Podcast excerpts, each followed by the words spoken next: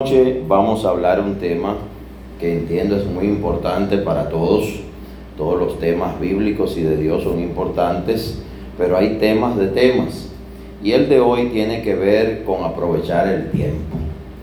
Y aprovechar el tiempo no es cualquier cosa, es aprovechar el tiempo de tu vida, de mi vida, de nuestras vidas.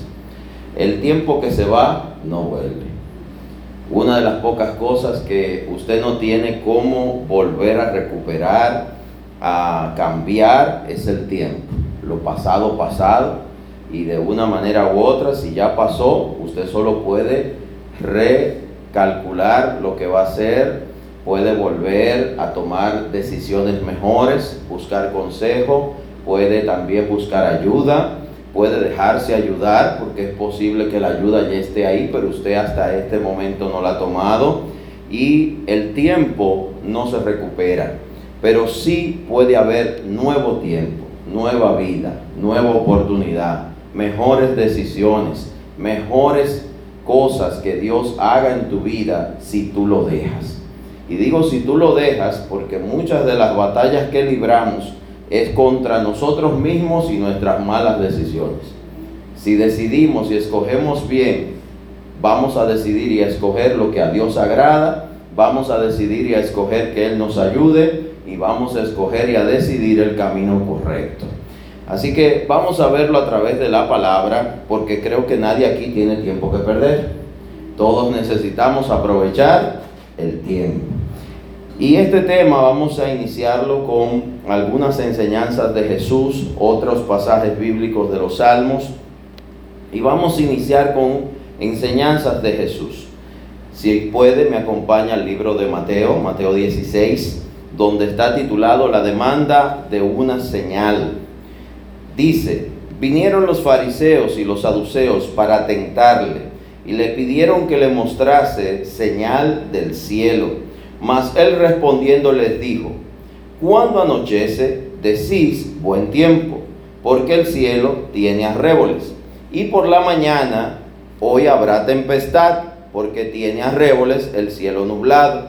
Hipócritas, que sabéis distinguir el aspecto del cielo, mas las señales de los tiempos no podéis. La generación mala y adúltera demandará señal pero señal no le será dada, sino la señal del profeta Jonás, y dejándolos se fue. Fíjense que los fariseos y los saduceos eran dos de las sectas dentro del judaísmo más fuertes y poderosas, especialmente los fariseos, que en esos momentos de Jesús, el sumo sacerdote, jefe del Sanedrín en Jerusalén, que era el templo principal de adoración, era un fariseo. ¿Qué sucede? Estas personas le dicen a Jesús para tentarle, no es porque querían nada bueno, para tentarlo, le piden alguna señal para saber quién era él, si era el Mesías, si era un profeta, si era un rabí. Ellos querían una señal, mas Jesús les responde con una enseñanza que es una parábola. Él les habla acerca de discernir y entender cuándo habrá buen clima.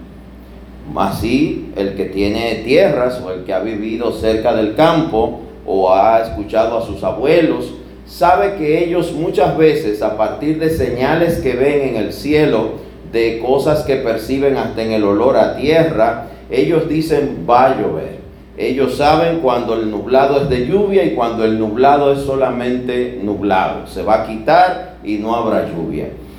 Jesús le habla a esta gente y le dice que sabían discernir eso, mas no sabían discernir, las señales de los tiempos, no pueden. En el versículo 3 literalmente él dice, mas las señales de los tiempos no podéis, no las pueden entender. Y Jesús les hablaba del tiempo que se estaba viviendo. Particularmente él estaba hablando de ese tiempo de la gracia que iniciaba la gran visitación del Señor a través de su Hijo unigénito, que era el cumplimiento de las profecías. Sin embargo, ellos no lo entendieron. Tenían al Cristo delante de él y no lo discernieron, no lo comprendieron. Lo que vieron fue a un hombre más.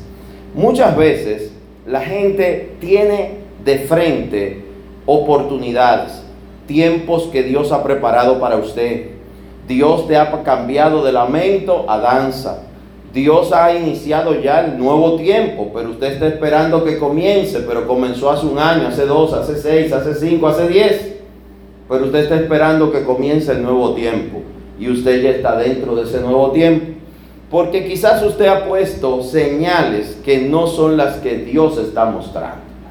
Muchas veces usted está esperando que la señal, por ejemplo, los solteros, es que llegue esa pareja que usted espera. Y la señal no es esa, la señal quizás fue que Dios te iba a preparar y a equipar a ti en lo personal para que no tuvieras que depender de la pareja. Te iba a equipar en tu profesión, tus capacidades, tus cualidades, te va a capacitar y te va a equipar en un buen trabajo, en lo económico, te va a capacitar y te va a equipar en lo emocional, donde tú hayas superado la etapa de la juventud o de la niñez o de la adolescencia, porque usted puede tener 30 años y tener la mente de un adolescente. Usted puede tener 40 años y tener la mentalidad de un niño, pero no por lo inocente, sino por que usted no ve ni entiende lo que está sucediendo a su alrededor Usted piensa que el mundo gira alrededor de usted. Y debemos ser inocentes como niños, pero entendidos en las cosas de Dios como debe de ser. Vamos a ver esto. Vamos a ver otra enseñanza de Jesús. Y esta particularmente a mí me toca mucho desde el punto de vista de que nos muestra dramáticamente cómo cambia la vida y los tiempos de las personas. Los tiempos cambian. Dígalo conmigo, los tiempos cambian. Y no hay aviso. Usted no va a recibir una notificación y un algo así le va a decir, le va a decir, mire, mañana los tiempos cambian. No. Quizás los tiempos ya cambiaron para usted y usted no se ha dado cuenta. Y es muy posible que si usted está siendo obediente a Dios, ya cambiaron para bien. Amén. Dice, y vamos a leer esta narración, está en el libro de Lucas 12, a partir del versículo 3, está titulado El rico insensato. Y dice, le dijo uno de la multitud, maestro, di a mi hermano que parta conmigo la herencia. Mas él le dijo, hombre, ¿quién me ha puesto sobre vosotros como juez o partidor? Y él les dijo, mirad y guardaos de toda avaricia, porque la vida del hombre no consiste en la abundancia de los bienes que posee. Hago un alto en la lectura. Aquí Jesús le está respondiendo a este hombre que está en una discusión con un hermano por una herencia. Y Jesús le dice, guardaos de toda avaricia, porque la vida del hombre no consiste en la abundancia de los bienes que posee. ¿Qué le está diciendo? Le está diciendo, tanto puedes tú dejar eso así, como puede tu hermano dejarlo así. Pero tú que estás viniendo delante de Dios a pedir que intervenga, debería ser el que tenga la sabiduría y el entendimiento de decir, dejemos eso así. Fíjese que la gente discute por cosas económicas. Sin embargo, esas cosas económicas en un momento dado no tienen ninguna importancia. Le pongo ejemplos prácticos. Usted está caminando, cualquier persona, no sea usted para que no se sienta mal, ponga el señor X o la señora X, está haciendo su trabajo normal, le da una punzada aquí en el pecho, le da un dolor, se le acalambra un brazo, cae al piso, llaman al 911, un paro cardíaco. Esto antes solo le sucedía a personas de 90 años, pero ahora le sucede a gente de 20, de 30, de 40, de 50, de 60, de 70, a cualquiera. Esto nos muestra lo efímero de la vida cómo el tiempo cambia. Quizá esas personas que le dio esa punzada se estaba preparando porque le iban a dar un ascenso. Se estaba preparando para comprar una casa, comprar un carro, para hacer un viaje. Se estaba preparando quizás para vengarse de alguien. Se estaba preparando para un viaje que quería hacer hace muchos años. Esa persona podía tener múltiples planes. Podía tener dinero en el banco, podía tener buena posición, buen trabajo, o podría estar en la crisis económica peor. ¿Sabe qué? Cuando llega la punzada, llega la enfermedad, llega la crisis, no importa si tienes dinero o no tienes. Algunos piensan que sí, que lo va a salvar una ambulancia en un helicóptero, que lo va a salvar una ambulancia más moderna que otra, una clínica más cara que otra. ¿Sabe qué? En la clínica cara muere gente y en el hospital también muere gente. El cirujano especializado en Boston se le mueren pacientes. Y el cirujano especializado en cualquier universidad dominicana, para no mencionar ninguno, se le mueren pacientes. Porque por bueno que sea el médico, el cuerpo y la vida la dio el Creador y Él decide cuando ese corazoncito tuyo que está haciendo pum, pum, pum, va a dejar de hacerlo. Y Él decide cuando el médico puede salvar y cuando el médico no puede salvar. Porque nosotros, hasta el día de hoy, el ser humano no sabe, no entiende, no comprende por qué la vida inicia y cómo termina. Pueden detallar el proceso, hacer películas, videos en 3D, te lo pueden explicar con libros, pero al final hasta lo intentan replicar, tienen que usar la materia prima, la que hizo Dios. Pueden hasta crear un útero, que lo han hecho ya. Sin embargo, al final, el óvulo y el esperma no lo pueden crear. Esa materia prima básica viene de Dios. No la pueden replicar. No pueden replicar ni entender cómo ese óvulo y ese esperma tienen el ADN y tienen los rasgos de esa persona tienen el genoma humano, tienen todo. Y que se comienza a desarrollar y en semanas ya tenemos un ser humano en el vientre de una mujer. ¿Qué pasa? Creemos saber mucho. Pensamos saber lo que nos conviene. La Biblia nos muestra muchas veces que no sabemos lo que nos conviene. Jesús aquí en Lucas 12, del 13 al 14, y el 15 nos dice, mira, guardado de toda avaricia. La avaricia es codicia aumentada. El avaricioso, el codicioso, es una persona que quiere, desea más de lo que debería. La codicia es desear algo. La avaricia, y Jesús aquí habla de avaricia, es la combinación del avaro con el avaricioso, con el codicioso. Avaricia es avaro más codicia. ¿Qué es el avaro? El avaro es el que no quiere que lo que recibe luego compartirlo, darlo, prestarlo, que otro lo use, quiere acaparar, es un acaparador, tan acaparador que puede tener múltiples cosas y no usarla ni para sí mismo. El avaro puede andar con los zapatos rotos y tener millones en el banco pero codicia más dinero porque nunca se sacia, nunca se llena. ¿Qué pasa? Jesús dice, mirá y guardado de toda avaricia, es decir, toda avaricia es mala. La avaricia sexual, la avaricia económica, la avaricia de poder, la avaricia que tiene que ver con el ser, con el alcanzar, con el lograr, con los logros. Hay personas que para ellos nunca los logros son suficientes. Hay personas que para ellos nunca ninguna cantidad de dinero, ni de salario, ni de ahorro será suficiente. Pero hay personas que tampoco se sienten satisfechos con las cosas alcanzadas. Por eso préstele atención a como dice Jesús, guardaos de toda avaricia. Porque la vida del hombre no consiste en la abundancia de los bienes que posee. Esto nos hace entender algo muy claro pero que muchos no ven. Que el que no tiene nada puede ser más feliz que el que tiene todo económicamente. Que la casada puede ser infeliz y la soltera ser feliz. Porque no tiene que ver con tener o no marido para ser feliz. Lo mismo sucede con el que trabaja y trabaja mucho y tiene tres empleos y vive angustiado y afanado. Más hay alguien que tiene un solo empleo, gana muchísimo menos que todos los demás, pero al final del día termina feliz y va a su casa, donde es feliz, comiéndose unos víveres, quizás con un huevo, y está en paz. El tiempo es el factor que tiene mucho que ver con cómo administramos la vida. La avaricia y la codicia tiene que ver con tiempo, porque el que codicia y el que es avaricioso se pone metas, propósitos, cada día quiere acumular, cada día quiere acaparar, cada día quiere más.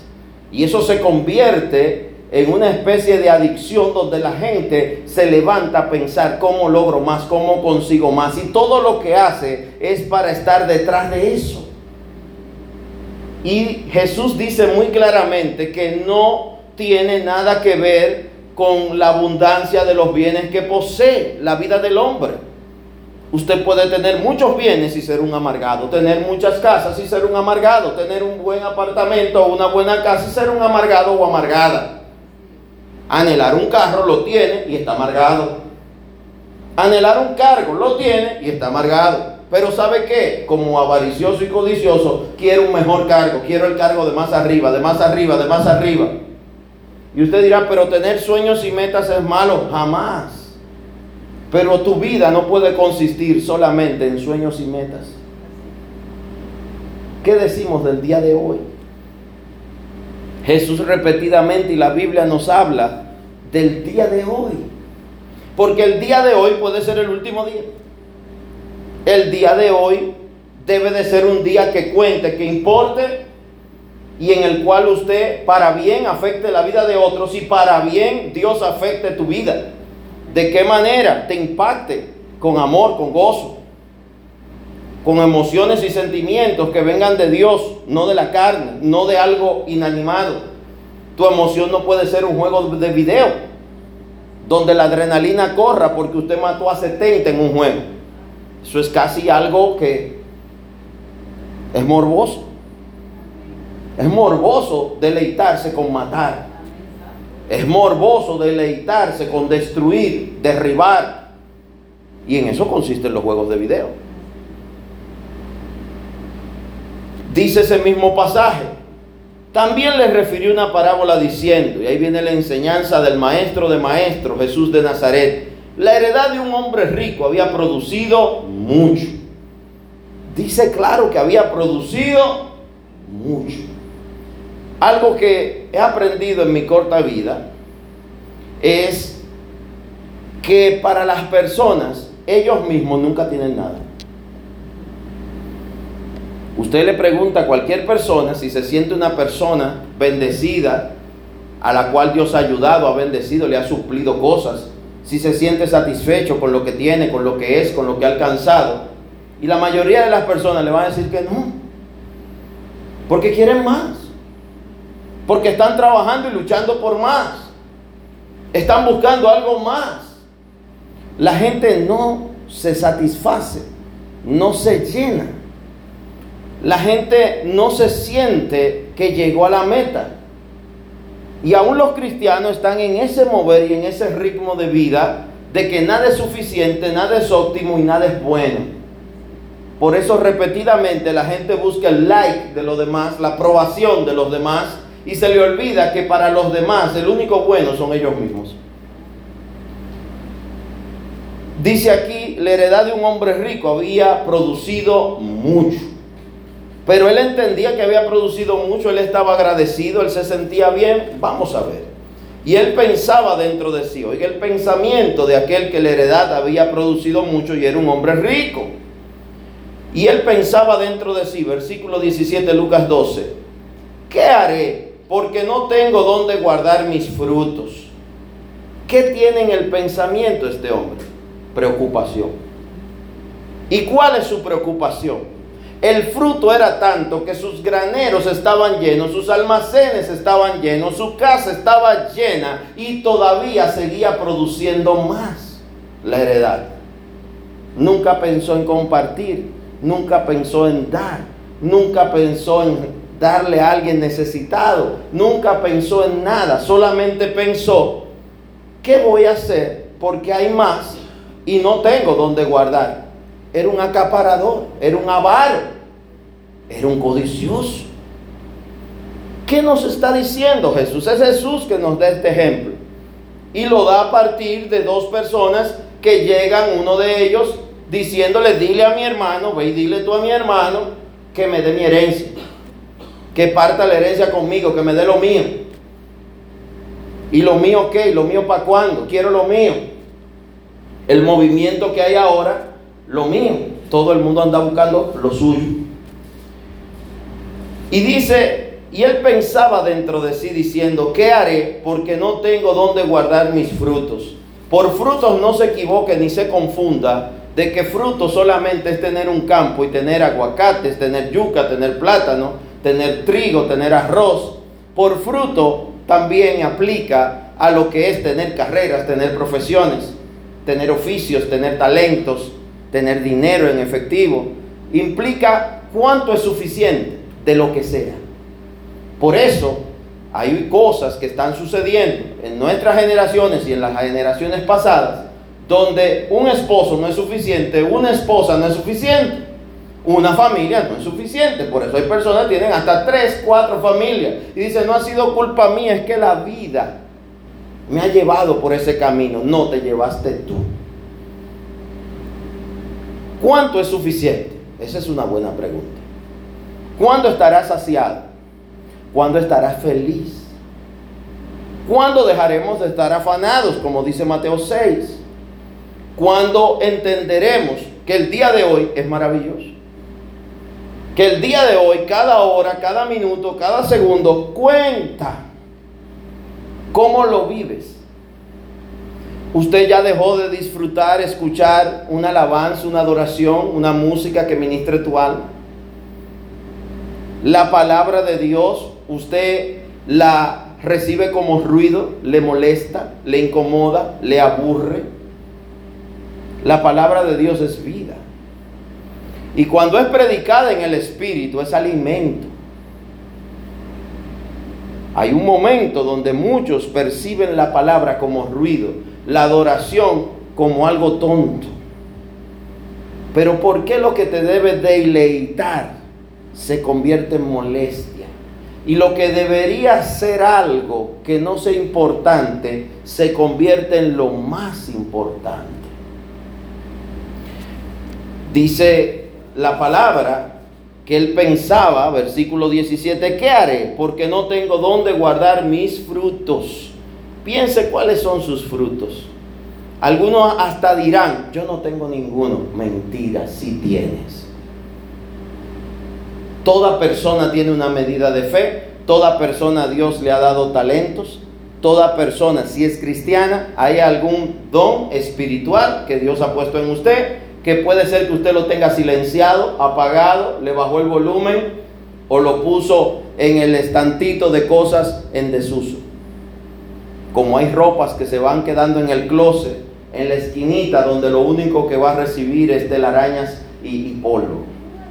Porque llega un punto que usted se lo deja de poner, lo deja de usar y hay otras que se la pone toda la semana, todos los días, lo lava de un día para otro. Y llega un momento que hasta se desgastan, pero están en el sitio donde está lo que se usa todos los días. Hay gente que dejó de usar la fe, la esperanza, el amor, la misericordia. Y está en la esquinita del closet lleno de polvo y en desuso. Este hombre rico solo piensa en cómo acaparar y guardar más. Y dice el 18 y dijo, esto haré. Tuvo una idea. Tenga cuidado con sus ideas. Tenga cuidado con las super ideas, las super soluciones. Como super soluciones en nuestro país estaban los viajes en Yola. Esta semana tenemos unas noticias trágicas porque varias personas murieron y eran muy amados en diferentes pueblos del país. Pero toda la semana hay muertos porque las yolas no han dejado de salir de Miches y de los diferentes lugares que salen. ¿Por qué? Porque hay gente que llega un momento que dice, aquí no hay futuro para mí, el futuro está en otro país. Algunos lo logran, otros mueren en el intento y otros terminan en una cuneta o en un apartamentito que no se parece ni siquiera al, cuartito de servicio que usted tenía en su casa o al área de lavado y usted paga 800 y 1000 dólares de renta por un sitio donde usted ni a su perro lo ponía aquí a dormir. Pero la vergüenza no te deja volver atrás. El orgullo no te deja volver atrás. Este hombre en su mente, y este era rico y era rico de verdad. Jesús en varios pasajes habla y la palabra y Pablo a los ricos de este mundo digan, les habla.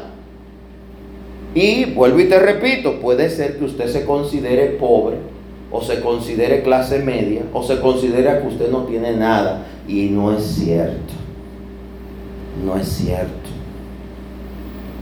Dice la palabra que él dice, esto haré. Él tuvo ahí la idea, eureka.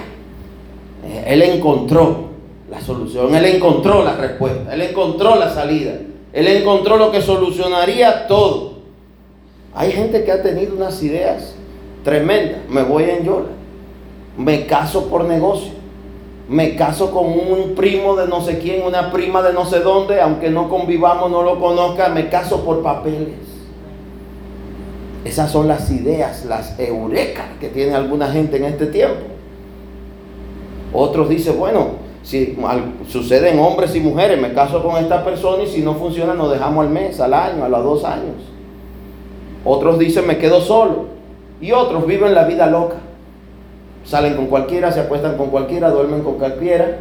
Y otros se buscan una pareja fija que tiene dueño, pero por lo menos usted lo conoce.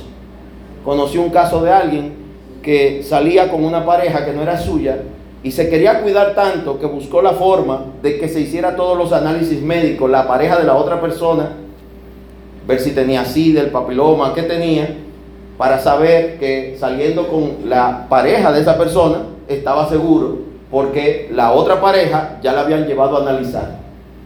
¡Wow! ¡Qué idea! Eso se llama ser macabro, perverso lo mandó a seguir para ver si tenía otras mujeres, porque se podía contagiar. No, el hombre era serio. Solo tenía esa esposa, pero la esposa tenía dos, dos hombres. Esa persona contaba eso como un chiste. Como un chiste. No es un chiste, es algo horrible. Eso muestra qué tan bajo podemos caer. Este hombre mandó a derribar los graneros, a romper lo que había hecho, a destruir los graneros. Yo no sé, esta historia la hemos contado muchas veces, la hemos leído muchas veces, pero hoy yo sé que te va a enseñar algunas cosas nuevas. Versículo 18, esto haré, la idea, eureka. Derribaré mis graneros y lo edificaré mayores. Él va a destruir para construir. ¿Y qué va a destruir? Lo que le llevó años construir. Voy a destruir lo que me llevó años construir para ahora hacerlo más grande. Él entendía que él tenía el tiempo, la fuerza y la oportunidad y el dinero para comenzar de nuevo destruyendo todo lo viejo y lo pasado. Él entendía que él era dueño de su vida, de su tiempo. Tanto así que entendía que al problema de no tener donde guardar más, la solución era destruir todo y hacerlo más grande y mejor. Cuidadito, cuidadito. Hay ideas, hay planes que no vienen de Dios. Y hay señales y marcas que tienen los proyectos y los propósitos de Dios. En este hombre que vemos, soberbia, arrogancia, derribaré mis graneros y lo edificaré mayores, y allí guardaré todos mis frutos y mis bienes. Fíjense que la palabra mis, mis, mis, lo mío, lo mío, se repite. Todo era de él, él era dueño de todo. Él no dice lo de mi familia, lo de mi pareja. Él pensaba en él y decidía por él. A nadie le pidió opinión. Era una persona ególatra, como hoy abundan. No mire a nadie, no señale a nadie, piense si usted lo es o yo lo soy. Yo debo pensar si lo soy. Usted debe pensar si lo es. Porque en todo este pensamiento no hay otra persona. No hay con quien compartir. No hay a quien pedir consejo. No hay una consulta a Dios. La Biblia nos repite, y Josué consultó a Jehová, y David consultó a Jehová, y Gedeón consultó a Jehová. Pero este rico no consultó a Jehová. Usted consultó a Jehová. Hoy podemos orar y pedirle a Dios dirección, pedir a la iglesia y pedir consejería. Dice el 19, y diré a mi alma, oiga bien, el eslogan de su proyecto, porque todo el mundo tiene un proyecto y tiene una frase, tiene algo icónico que te hace entender que ese proyecto va para adelante. La gente, en este caso, él dice, diré a mi alma, alma, muchos bienes tienes guardados para muchos años. Ese era el eslogan de él. Muchos bienes tienes para muchos años. Él pensaba que tenía muchos años para ver y disfrutar los bienes que tenía. Pero él estaba contando con algo que no es suyo. Y usted no puede contar con lo ajeno. Y usted sabe que era eso. El tiempo y su vida no eran de él. Como tu tiempo y tu vida no son tuyos. Son de Dios. Y Dios te deja para ministrarlo. Pero no te dice cuando Él te va a pedir cuentas. No te dice cuando Él va a recoger el alma, cuando Él va a recoger y a decir, se acabó el tiempo. Usted tiene una fecha de vencimiento y caducidad en ese cuerpo, pero no sabe dónde lo dice. Pero en el libro de la vida está escrito. Viva sin miedo, viva con fe, pero no viva creyendo que usted es eterno, porque eterno solo es Dios. Y eterno es el espíritu que Él sopló en ti, pero es eterno el espíritu sin el cuerpo. De hecho, el cuerpo se deteriora. Por eso no sea vanidosa ni vanidoso con el cuerpecito ñoño que tiene, de que hoy está bien, funciona bien. No se burle de los que se cansan caminando o subiendo una escalera, los que no se pueden abajar bien. No se burle porque si Dios te da vida, para allá vas. Y de las enfermedades, no sabemos. Te puede pensar que va a llegar a viejo funcionándole todo, pero resulta que el Señor en el libro de la vida está escrito que por soberbio o soberbia, por prepotente, llegará el tiempo avanzada edad al 50% de capacidad. Jacob, que era el engañador, su nombre, Dios le cambió hasta el nombre por príncipe, pero lo dejó renco de un pie. Y lo hizo pasar por algunas cosas. Y algunas de las cosas que tuvo que hacer, una de ellas fue arrepentirse e ir a pedirle perdón a su hermano del que salió huyendo. De donde salió huyendo tuvo que regresar. Y lo que intentó quitarle, aunque no pudo, que era la herencia, porque al final la herencia se quedó ahí, él se fue sin nada, solo con un poquito de aceite y un poco de pan, que luego el aceite lo derramaría sobre la piedra en Betel dejó todo. Él regresa y le envía al hermano una embajada con los hijos, con las esposas, y le envía rebaños, diciéndole lo que te intenté quitar, ahora te lo doy. Lo que traté de robarte, ahora te lo devuelvo. Pero cuando llegan a verse cara a cara, lo que surge es un abrazo. Y el hermano le dice, yo no necesito nada de lo que tú me has mandado. Dios me ha ayudado, quédate con lo tuyo, yo me quedo con lo que Dios me ha dado, se dan un abrazo y se perdonan. Este es un tiempo de un abrazo de la humanidad, pero la humanidad sigue jugando a la prepotencia.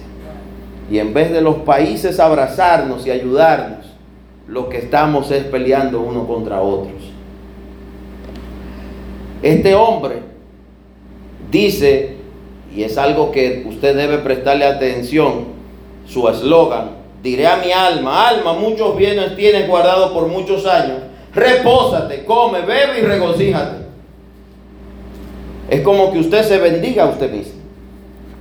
Y usted a, a usted mismo se declare que todo le saldrá bien, que usted es un ganador, que usted es exitoso, que usted es un campeón. Eso dice un libro que es bestseller que hasta se llama con una de esas palabras, no voy a decir cuál, que las demandan hermano, son un problema. Hay personas que entienden que son campeones, ganadores, vencedores, que ya todo lo lograron, que todo lo hicieron, que todo lo van a lograr y que lo que no han alcanzado ya va. Nadie puede estar seguro de eso. Porque la victoria que Jesús nos da es una victoria espiritual. No es una victoria de que todo va a estar bien. Todo va a estar bien si estás con el Señor ¿Por qué? Porque pase lo que pase, tú estás aferrado a Él. Pero eso no quiere decir que no van a suceder cosas, van a suceder.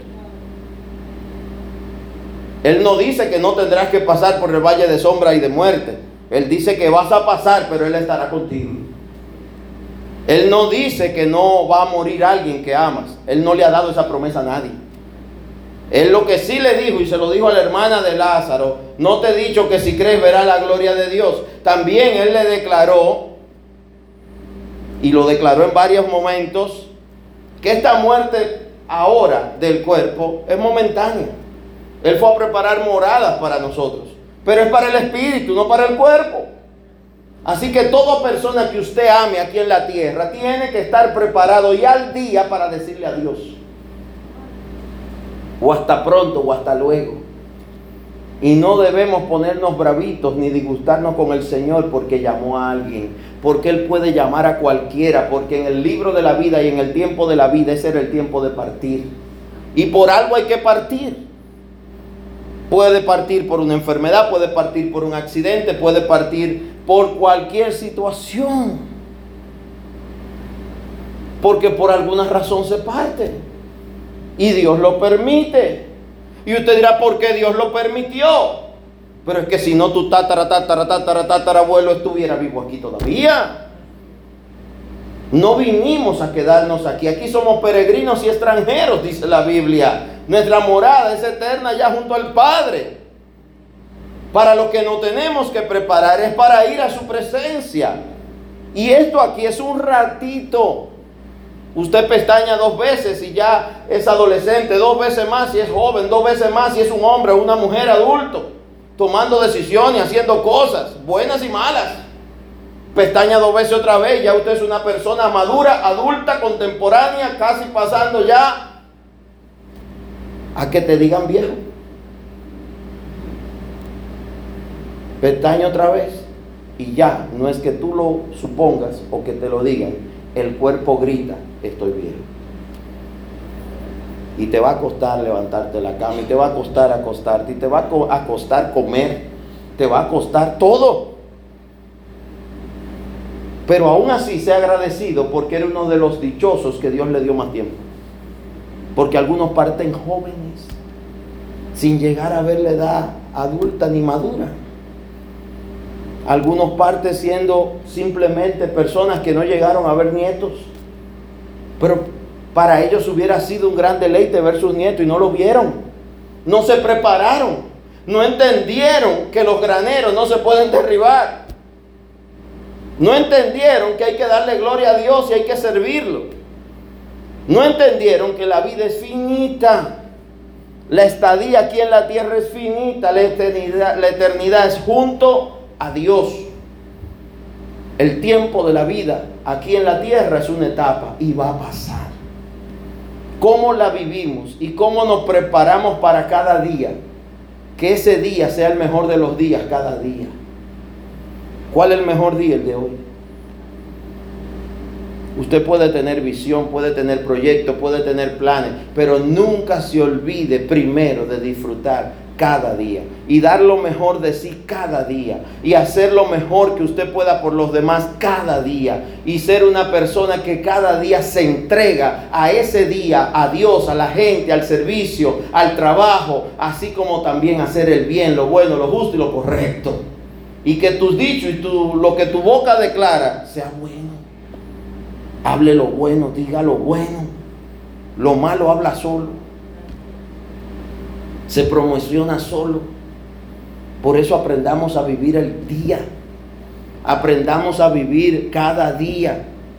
A sacarle ese día el jugo, el provecho, la oportunidad de hacer el bien, de hablar con la gente que amas.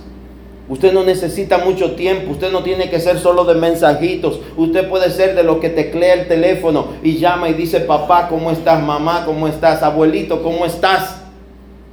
Antes de que termine el día. Usted puede ser de los que hace el bien aún a los extraños y ser buen samaritano. Porque a veces los que son de tu familia no quieren saber de ti. Y tú no lo vas a poder cambiar. A veces usted no va a congeniar con los que son de tu casa. Jacob regresó donde su hermano y se restauraron con un abrazo. Pero cuando se encontraron, inicialmente, ¿qué pensaba hacer Esaú? Matarlo. Lo estaba buscando y lo esperaba para matarlo. Lo odiaba. Solo Dios sana. Solo Dios restaura. Y hay gente que en el tiempo de Dios Él traerá restauración. Pero mientras Él lo hace, haga el bien, aunque sea como buen samaritano, con el extraño. Haga bien a la familia de la fe, que usted la conoce. Y Dios te la ha dado. Este hombre decía, y diré a mi alma, muchos bienes tienes guardado por muchos años, repósate ¿Quién le ha dicho usted o quién le había dicho a este hombre que él se podía quedar tranquilo, que todo estaba bien, sin tener a Dios? Solo el que tiene a Dios puede estar confiado. Porque si no, ¿de qué depende? De la fuerza humana, ¿qué pasa? De la fuerza humana donde siempre hay uno más grande y más fuerte que tú. Donde siempre hay uno que es vencido por otro que quizás no es el que estaba más capacitado Hoy salí en las noticias un señor que era muy amado en su sector, muy amado por su familia, un policía, se acostó a dormir, estaba armado, era militar, y aún así los ladrones entraron a su casa y cuando él se despertó lo mataron. Tenía arma, era policía, tenía entrenamiento. Y aún así, dos fueron más fuertes que él y lo mataron. La Biblia no habla de eso, de la maldad de los hombres tenemos que prepararnos y tenemos que vivir la vida correctamente, entendiendo que el tiempo es finito. Dice también que Él le dice, repósate, come, bebe, regocíjate. Es decir, alégrate, que tiene muchos bienes. Y el avaricioso entiende que ahí es que está la felicidad. Dice el 20, pero Dios le dijo, necio, esta noche vienen a pedir tu alma y lo que has provisto, ¿de quién será? No llegó a derribar los graneros, los graneros se quedaron de pie y llenos. No pudo cumplir su plan, su sueño, su alma que él le había dicho, repósate, gózate, alégrate. Los graneros mayores que él pensaba ver, soñó cómo iban a hacerlos no pudo hacer nada de lo que soñó. Dicen que el camino al cementerio está lleno de sueños. Y es verdad. Pero son sueños de necios. Porque el cristiano no sueña así. El sueño del verdadero cristiano que ha entendido a Cristo no pueden ser cosas materiales. No pueden ser estatuillas logradas y alcanzadas. Este fin de semana fue la entrega de unos premios muy famosos para el cine y ahora se acerca la entrega de los premios a las artes en nuestro país. Hay gente que para ellos ese es el logro. Conocí a alguien que tenía varias de esas estatuillas y usted sabe de qué la tenía, de papel y una estaba tirada oxidada en un baño. Porque al final la felicidad no está en esas estatuillas, no está en el reconocimiento de las personas. Este hombre, su vida iba a terminar ese día, el mismo día que se sintió que estaba en la cúspide. Usted podrá sentirse en la cúspide y quizá el tiempo se le está acabando.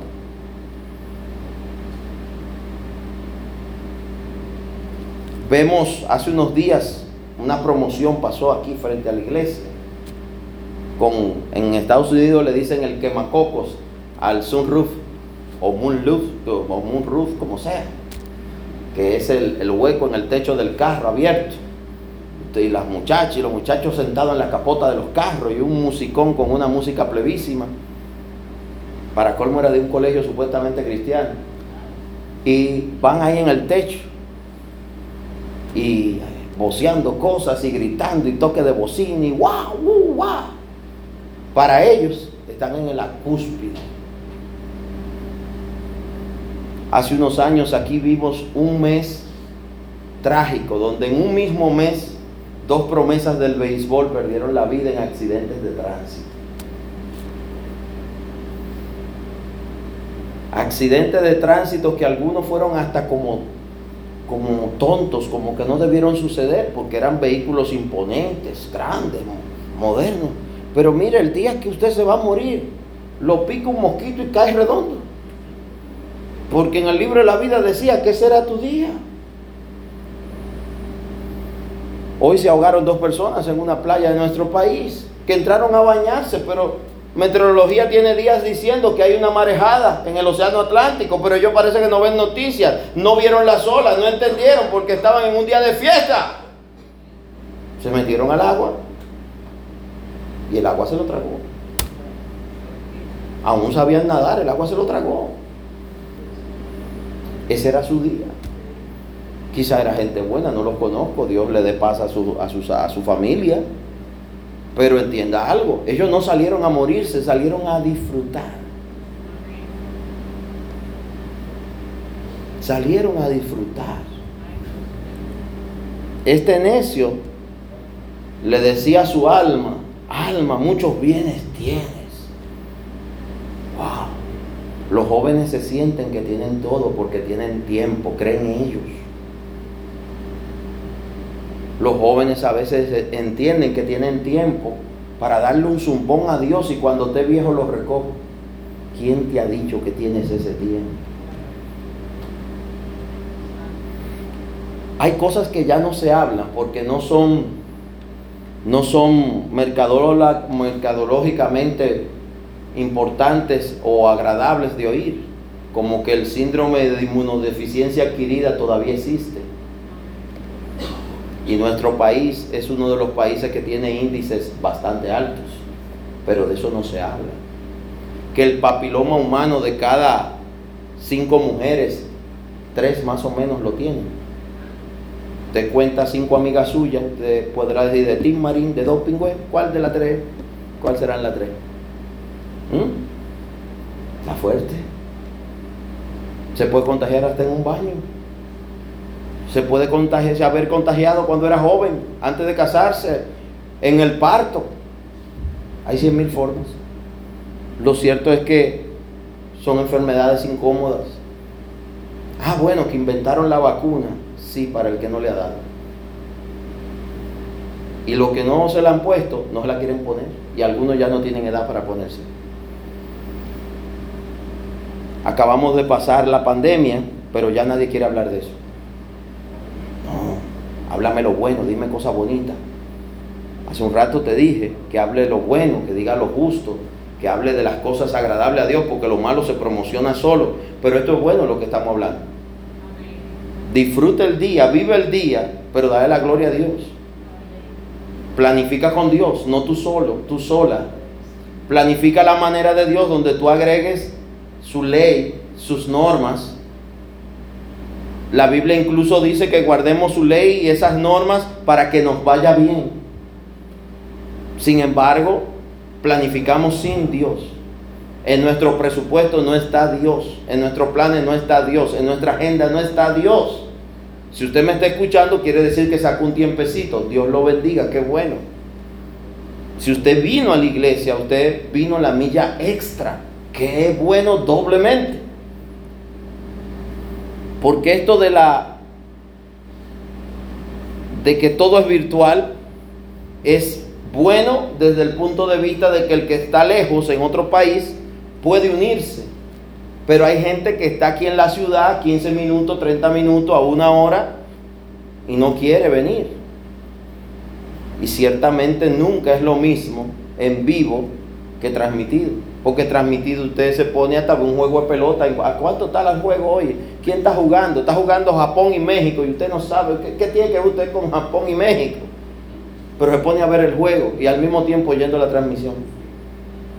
¿Usted está entendiendo algo? ¿Está recibiendo algo? No lo creo. El rico necio o rico insensato, como dice esta versión, su error fue que venía en ese día por su alma. Y el mismo Señor Jesús dice, pero Dios le dijo, necio, esta noche vienen a pedir tu alma. Lo llamó necio. Y lo que has provisto, ¿de quién será? No me canso de predicar esto. Porque estamos viviendo una vida agitada, acelerada, y no estamos pensando el de quién será. Y me preocupan mucho, tanto los jóvenes como los adultos, porque hay adultos que entienden que ya su vida acabó. No, ¿quién ha dicho eso? Hay gente con 40, 50, 60, 70, 80 que los jóvenes le quieren decir, ya lo tuyo se acabó. ¿Quién ha dicho eso? La gran encomienda de Abraham fue a los 75 años. La gran encomienda de Moisés fue a los 80 años.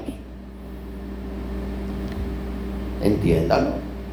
Moisés tenía 75 y algo y Aarón tenía 80. Así es exacto.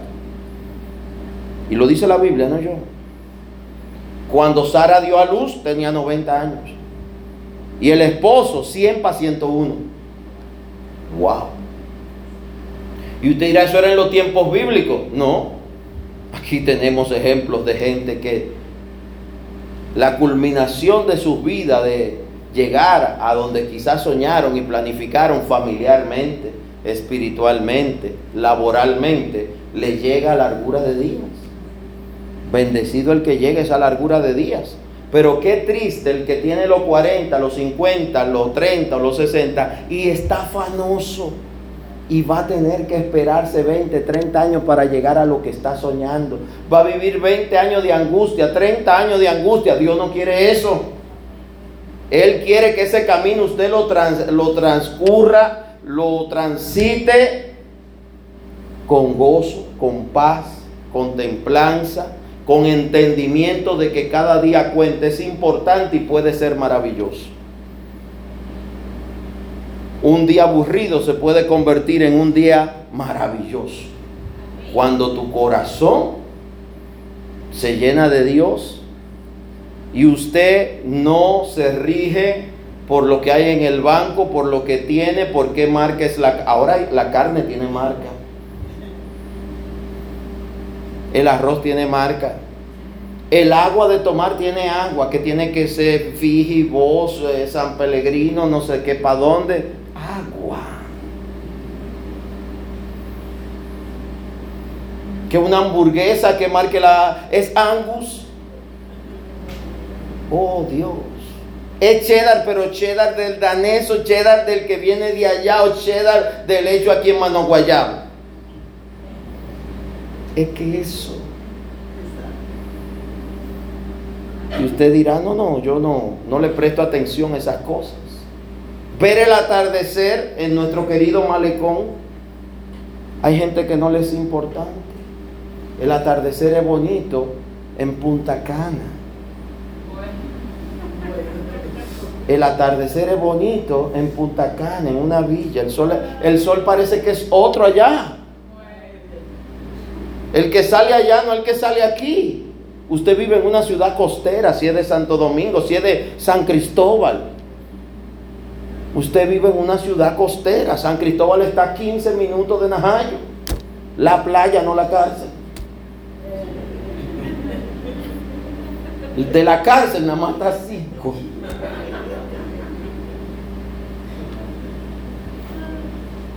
Aleluya. Vamos a avanzar. Jesús nos dejó enseñanzas maravillosas muchas de ellas no entendidas. Esa del rico necio, léalo en su casa de nuevo. ¿Y de quién será? Mire, hay hombres que desprecian a sus mujeres y eso la Biblia lo condena y hasta lo maldice. Dejan a sus mujeres y después usted lo ve dando lástima y pena en la calle. Usted lo ve y parece le pasa una trituradora por arriba. Y la mujer se ve y se pone, Dios la hace reverdecer. Se cumple el Salmo 92 sobre ella. Y la mujer entonces, Dios le da otra persona que sí la valora. A veces en el noviazgo hay mujeres que sufren. Tienen a un monstruo, a un abusador por pareja se separan, sufren muchísimo, pero luego conoce otra persona que sí la valora y dice, yo estaba perdiendo mi tiempo. Pero quizá esa persona lloró y lloró y lloró porque esa otra persona no funcionó. Dios te está ayudando a librarte de ese monstruo. Y lo mismo le pasa a los hombres. A veces es Dios que te está separando de una persona que será maldición para tu vida el resto de tu vida mientras tú la tengas al lado. ¿Cómo sabemos quién sí, quién no? donde hay temor a Dios, donde se está buscando de Dios. Solo Dios cambia al hombre y a la mujer. Por sí mismo, ni terapeuta, ni psicólogo, ni terapista familiar, ni psiquiatra, eso no lo cambia nadie. Mono viejo no aprende maña vieja, yo lo creo. Dios que hace, te cambia de mono a persona, creado a su imagen y semejanza.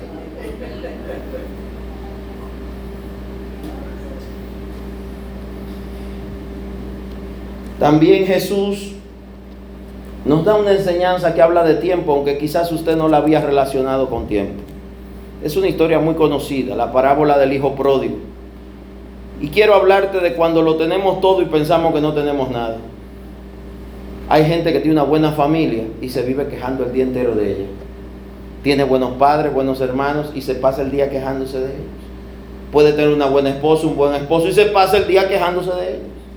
Porque hay gente que anda buscando la perfección. Y la perfección depende de tus estándares de perfección. Porque para ti es perfecto el hombre que recoge la ropa del piso. Pero quizás hay uno que recoge la ropa, que hasta friega, lava, hace todo. Y más bien para él tú eres una persona, y escúcheme el término, falta de higiene o asquerosa. Es tan limpio que para él la sucia eres tú. Y escúcheme el término. No sé si usted ha visto casos, pero hay casos así. Donde el hombre tiene un problema, que eso tiene un término psicológico, donde la limpieza, la higiene, hay gente que limpia esto y cuando viene se para y dice, no, pero otra vez, y otra vez, y otra vez, para ellos nunca está limpio. Eso es un problema serio. Ese es un tipo de problema emocional, psicológico que hay que tratar. ¿Qué sucede con los que son avaros? Hay gente que tiene la nevera llena de cachut de todas las marcas de comida rápida, mostaza y, mayonesa de todas las marcas de comida rápida, porque no botan nada. Pero usted no sabe ni la fecha de vencimiento de esos sobrecitos. Usted va a la mesa y encuentra servilletas de Burger King, de McDonald's, de Pollo Victorina, de todas las cosas ahí. No, no, vamos a comprar servilletas, esta gente no la regala. Y a veces hasta tan llena de grasa. Pero está buena todavía. Ay, ay, ay. Los avaros. Las avaras. Dice la parábola del hijo pródigo. También un hombre tenía dos hijos. En Lucas 15, 11. Y el menor de ellos dijo a su padre, Padre, dame la parte de los bienes que me corresponde y la repartió los bienes. Esta historia, aunque usted no la había visto así, de lo que nos hable de tiempo, la herencia se reparte cuando los padres mueren. Pero hay gente que quiere la herencia en vida. Si uno de los dos padres muere, se puede repartir herencia. Es bíblico también. Pero a veces estando los dos vivos, hay gente que quiere repartirse la herencia. Pero eso es desearle la muerte. Incluso puede ser que uno de los dos haya partido, quede el otro y quieren, bueno, reparten lo del que se murió y el que quedó vivo también se lo quieren repartir. Pero eso es desearle la muerte a tu familiar, que puede ser tu madre o tu padre.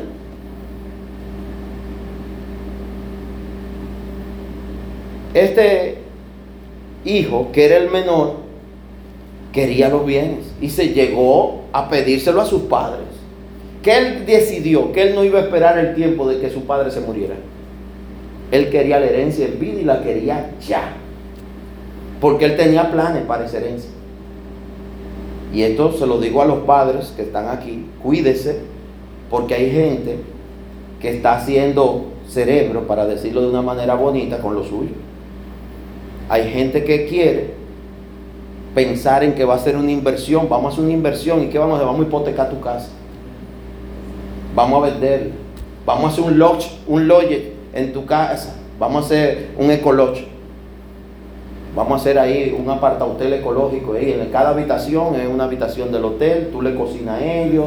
Tú eres el ama de llave, el ama de casa, la mucama.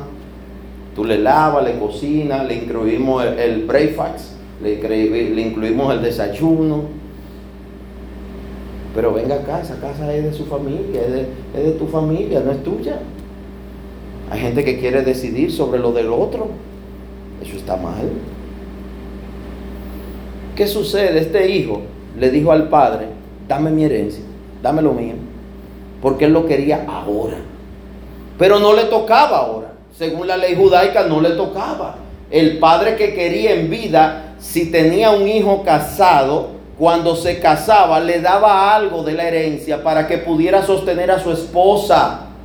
Pero era un acto voluntario y una tradición. Pero este hijo no estaba casado y sin casarse, sin mujer y sin hijo pidió la herencia. Fuera de tiempo. Así se llama esta historia. Fuera de tiempo. Malagradecido. Aprovechado. Malvado. ¿Y en quién estaba pensando él? En él. En Timoteo, Pablo le dice que nos preparemos y nos cuidemos de los tiempos peligrosos que vendrán, donde habrá hombres y mujeres amadores de sí mismos. Solo importo yo, después yo y después yo otra vez. Mira, llegaste tarde y yo me quedé levantado, levantada hasta esta hora esperándote. Porque tú quieres, acuéstate, yo sé lo que hago. Oh, a que no me preocupe. Pero tú deberías agradecer que hay alguien que se preocupa por ti. Y deberías tener la misericordia de actuar de una manera diferente. Y olvídese que usted lo puede escribir sobre piedra, que nada bueno anda. Hay cosas malas que se hacen de día y hay cosas malas que se hacen de noche. Pero las peores se hacen en las noches, bien noches. Porque hay algo que no voy a explicar ahora que tiene raíces muy ancestrales y muy para atrás de la oscuridad. ¿Por qué al mal se le llama la oscuridad? Y usted dirá, es una creencia de la Edad Media. No. ¿Y por qué la Biblia no habla de luz y oscuridad? ¿Por qué nos habla de que la luz de Cristo nos alumbrará? Y de que esté en Cristo es luz. Eso no solo es algo para, como una parábola, anecdótico o ilustrativo, no. Hay algo más profundo en todo esto. Y dice que se los repartió los bienes. Y dice el 13, no muchos días después, juntándolo todo, juntó todo.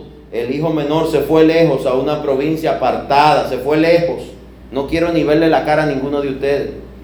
Hay gente que se va lejos porque yo no quiero saber de ustedes, no quiero saber de ti. Te voy a ver una vez al año, cada dos años, después cada tres, cada cuatro, para, hasta que no sepa de mí ni te interese. Hay padres que no entienden eso y sufren mucho. Y deben entenderlo. Todos los hijos no son iguales. Y un buen padre, una buena madre, puede tener un pésimo hijo.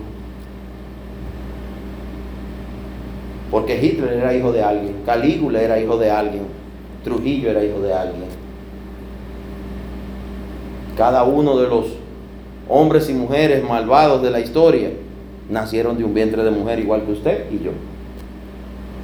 Y usted dirá, fue que vivieron una vida traumática. No, muchas personas hemos vivido cosas traumáticas y no queremos hacer daño a nadie. Eso no justifica. Eso no justifica.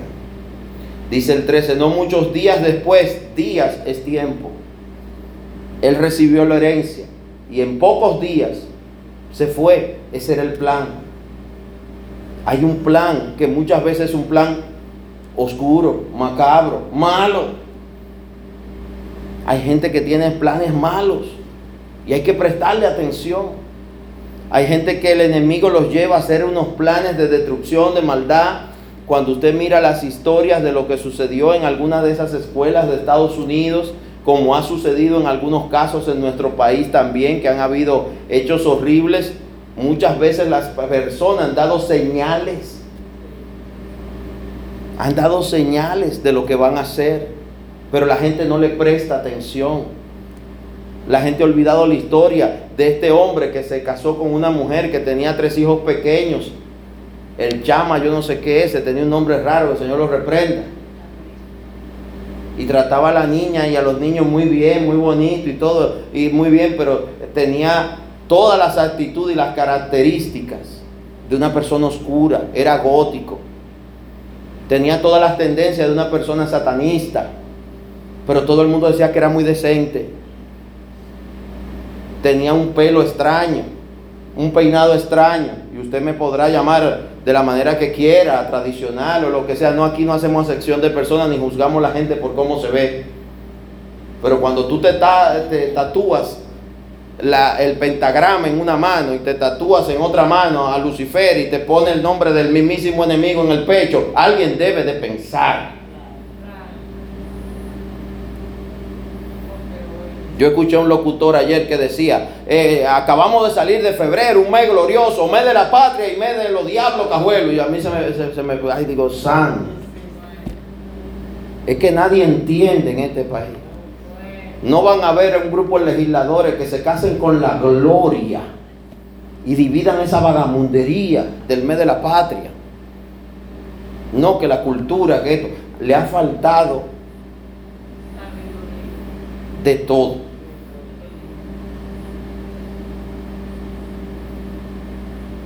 Porque eso ni de aquí es. Y ellos lo saben, pero no quieren enfrentar al pueblo. ¿Pero a cuál pueblo? Al pueblo que no han querido educar y explicarle que esa no es su cultura. Que esa no es su cultura.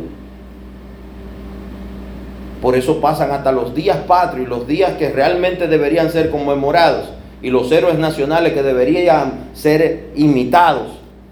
Sin embargo, no se le conoce, pero sí saben quién ganó el carnaval en no sé dónde y quién se viste de no sé qué. Cierre ese paréntesis. Dice aquí el 13, no muchos días después, juntándolo todo, el hijo menor se fue lejos a una provincia apartada y allí desperdició sus bienes, viviendo perdidamente. ¿Cómo vivió? Perdidamente. Ese era su plan. Quizás estaba lleno de ideas. Y voy a hacer este negocio, voy a hacer este otro. Pero a lo que llegó fue a la perdición. Lo que fácil viene, fácil se va, cierto. En la mayoría de los casos. Porque la persona no valora, no entiende, no discierne. Dice que era joven. Los jóvenes a veces se sienten mal. La Biblia nos muestra de que gente joven fue llamada por el Señor. David fue ungido a los 17 años. Mató a Goliat con menos de 20 años. Por lo tanto, no es cuestión de juventud. Josué fue siervo de Moisés siendo joven. El primer mártir de la fe cristiana del Nuevo Testamento, Esteban, que dio un discurso maravilloso acerca del origen de Cristo y quién era Cristo. Y está en la Biblia, un capítulo casi entero es su discurso.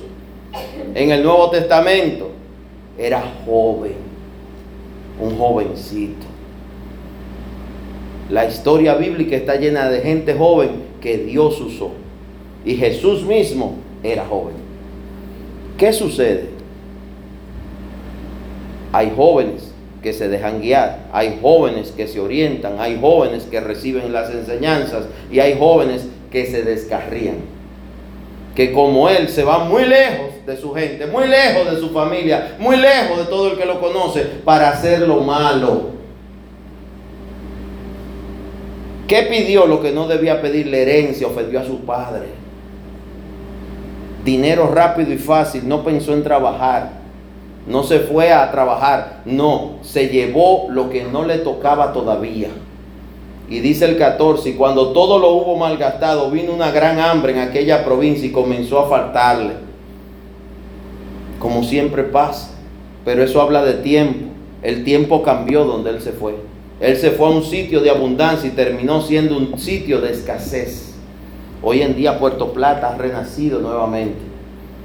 Pero recuerdo hace unos años, antes de la pandemia, que alguien nos invitó a, visitar un lugar y fuimos a uno de esos hoteles que hoy tiene yo no sé cuántas estrellas, pero en ese momento no llegaba una.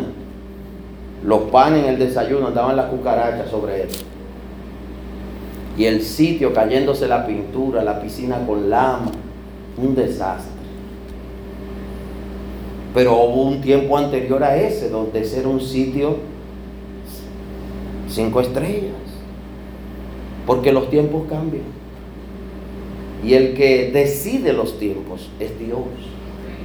El que muda y cambia los tiempos es Dios. Mira la historia de Nabucodonosor. Tiene un sueño, se lo cuenta al profeta y el profeta le dice, ay mi rey, que estas cosas no te pasen a ti. reconoce que el cielo gobierna y quizás Dios tendrá misericordia y no te va a suceder lo que te soñaste. Y el sueño es este, vas a andar como una bestia, como un animal. ¿Quién diría que Bruce Willis, el de eh, duro de matar, 1, 2, 3, 4, 5, 6, 7, 8, 9 y 10, iba a padecer una enfermedad que ni se iba a acordar. Hoy leía y es algo que es doloroso, que no reconoce ya ni a su madre, que está viva y lo va a ver y, él no la reconoce. Qué duro para esa madre. Pero ese era el hombre imbatible. Sin embargo, los tiempos y las cosas de la vida solo Dios las entiende. A Nabucodonosor le dijeron, reconoce que el cielo gobierna. Queremos reconocer que el cielo gobierna. Ya lo reconocimos, ya lo entendimos. Si lo entendemos, no tenemos que arrepentir de nuestra vieja y pasada manera de vivir y comenzar a vivir de una manera nueva, donde manda Dios. ¿Qué le dicen a Nabucodonosor? Reconoce que el cielo gobierna. ¿Usted sabe qué hizo él? Oyó la historia, dijo muy bien, recibió el consejo, no lo declaró, y un buen día caminando por los jardines de Babilonia, que era considerada una de las maravillas del mundo antiguo, según los historiadores, se maravilló y dijo, ¿qué cosas tan grandes he hecho yo? ¡Ay! Se le fue la razón, fugó ahí mismo. No le dio la gloria a Dios. La gloria es de Dios. Él es que nos da vida, que nos sostiene, que nos da la inteligencia, que te pone la gracia, que te pone en un puesto donde pudieran haber 500 gente más preparada que tú. Aunque tú estés preparada o preparado, siempre va a haber uno más preparado que tú. Tú hablas tres idiomas, hay otro que habla seis. Tú tienes dos doctorados y uno tiene cuatro. Tengo un amigo que es escritor y que a cada rato me dice y me manda una noticia, una cuestión. Eh, me gradué ahora de esto también y de esto también y de esto. ¿Y de cuántas universidades europeas que tú vas a tener títulos, por Dios? ¿Y cuántos títulos son? A él le gusta estudiar. No lo veo mal. En el caso de él es cristiano y le da la gloria a Dios. Gloria a Dios. Dice en esta parábola de Lucas 15 del hijo pródigo que el tiempo cambió. Él había malgastado su dinero, en el versículo 14 lo dice. Dice que vino un gran hambre, el tiempo cambió de abundancia a pobreza en esa zona. Cuando él llegó había abundancia y ahora había pobreza. Y dice que comenzó a faltarle y fue y se arrimó a uno de los ciudadanos de aquella tierra, el cual le envió a su hacienda, lo mandaron para el campo. Como dicen aquí, lo mandaron para el campo. Para que apacentara los cerdos, a cuidar cerdos. Usted sabe lo que es para un judío, que según la ley mesiánica y judaica, usted no puede comer cerdo, ni este, criarlo, ni estar cerca de ellos. A él lo mandaron a cuidar los cerdos. Y tenía tanta hambre que deseaba lo que los cerdos estaban maticando. Ahí usted tiene que entender lo bajo que cayó. A veces la caída, la caída de las personas no es estrepitosa. No es como un vaso que se cae de una mesa, ¡paf! se rompió. No, hay personas que caen en cámara lenta. Van paso a paso. Primero pierden la cordura piden la herencia, dejan a los suyos, se van a tierra extraña, comienzan a malgastar pensando que van a producir más, pero nunca producen nada, sino que solo gastan. Llega el momento donde los tiempos cambian y entonces entra hambruna. Y ahí viene la situación donde si la cosa estaba fea, ahora se pone horrible. Termina apacentando cerdos. Llegó al fondo del sótano a lo más bajo, a desear comer lo que comía el cerdo. Pero él fue que pidió ese trabajo. Es una parte importante que usted entiende. Cuando usted está en el hoyo, cuando usted está en el sótano, cuando usted está fuera de sí, usted está como el gadareno que rompía la cadena, que dormía en los nichos de los muertos, de que andaba corriendo desnudo, que le caía pedra a la gente, que no se bañaba. Este había caído bajo. Y le pide ayuda a alguno y a alguno y ese le dice, vete al campo y cuida a los cerdos y dale de comer. Y él lo acepta. Porque hay un momento donde lo que para usted es horrible, que es inverosímil, que usted no lo coincide, que usted nunca va a llegar ahí. Yo, eso, eso que le pasó a fulano a mí no me va a pasar. Eso que fulana hace, yo nunca lo voy a hacer. Por donde ella pasó, yo no voy a pasar. Cuando viene a usted no pasa, se queda a vivir a donde ella pasó. Y lo que usted criticaba es lo que usted hace. Y peor. Incluso hay gente que yo siempre digo esto y me excusa porque hay gente que le suena feo. Cuando usted vive en un lugar donde hay mal olor, llega un momento que usted no lo siente. Llega un momento que su bajo, el bajo del lugar es suyo. Y el mal olor es suyo. Cuando usted llega a un lugar donde hay mal olor y usted se queda a vivir, usted lo hace suyo, lo asume. El primer día usted tiene los dedos así. El segundo día ya usted está así. El tercer día se pone un pañuelo. Y al cuarto día se levanta sin pañuelo y respira profundo y ya se le olvidó. El bajo es suyo. Y como se quedó ahí, ya usted hiede también. Este huele mal. Ay, pastor, eso sí es feo. Sí, hay gente que pasa por las cabañas y dice, mira qué, qué cosas tan horribles. Pero un día usted que está allá adentro. ¿Mm? ¿Cómo hay gente que va a esos lugares?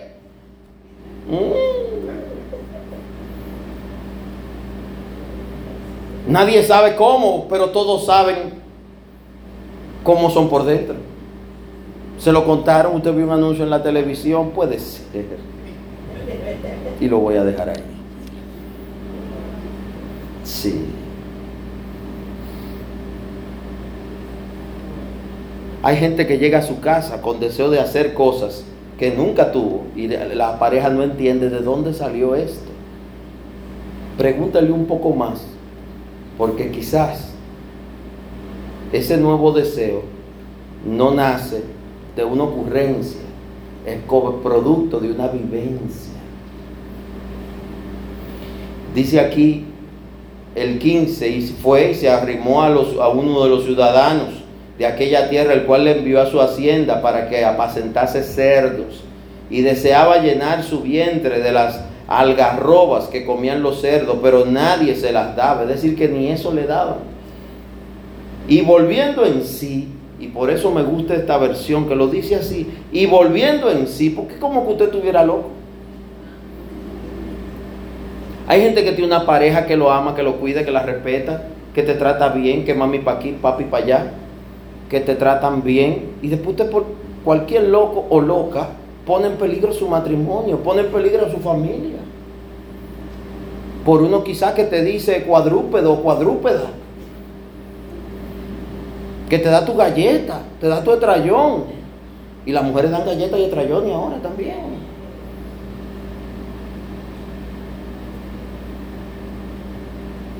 Hay gente que cuando Dios nos recibe por hijos e hijas, como ahora que fuimos con un grupo de hermanos al bautismo, yo le decía a uno de los hermanos que se me acercó y me pidió consejo, pastor, ¿y cómo me hago para llevar una vida santa para Dios? Y, y nos reunimos varias veces, le di varios consejos.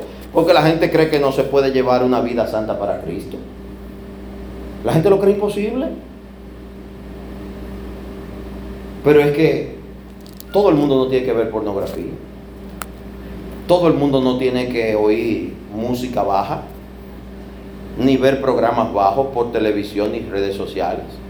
Las redes suyas la controla usted. Yo me paso el día bloqueando cosas. No dándole me gusta, bloqueando cosas para que nunca más me vuelvan a entrar. Y reportando y ocultando y reportando y quitando y para que no me vuelvan a entrar. Yo no llego a abrir lo que pero veo la, la semblanza de que algo que no es agradable a Dios. Lo bloqueo, lo bloqueo, lo bloqueo.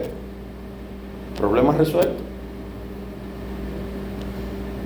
Hay un proceso en esto. Y es que usted tiene que tomar la decisión. O soy de Cristo o no lo soy. O voy a buscar lo mejor y lo óptimo que solo lo voy a encontrar en Dios. O me voy a aceptar con ser una basura y vivir como basura. Y usted no es una basura. Usted es un hijo, una hija de Dios. No se conforme con que lo traten como una servilleta.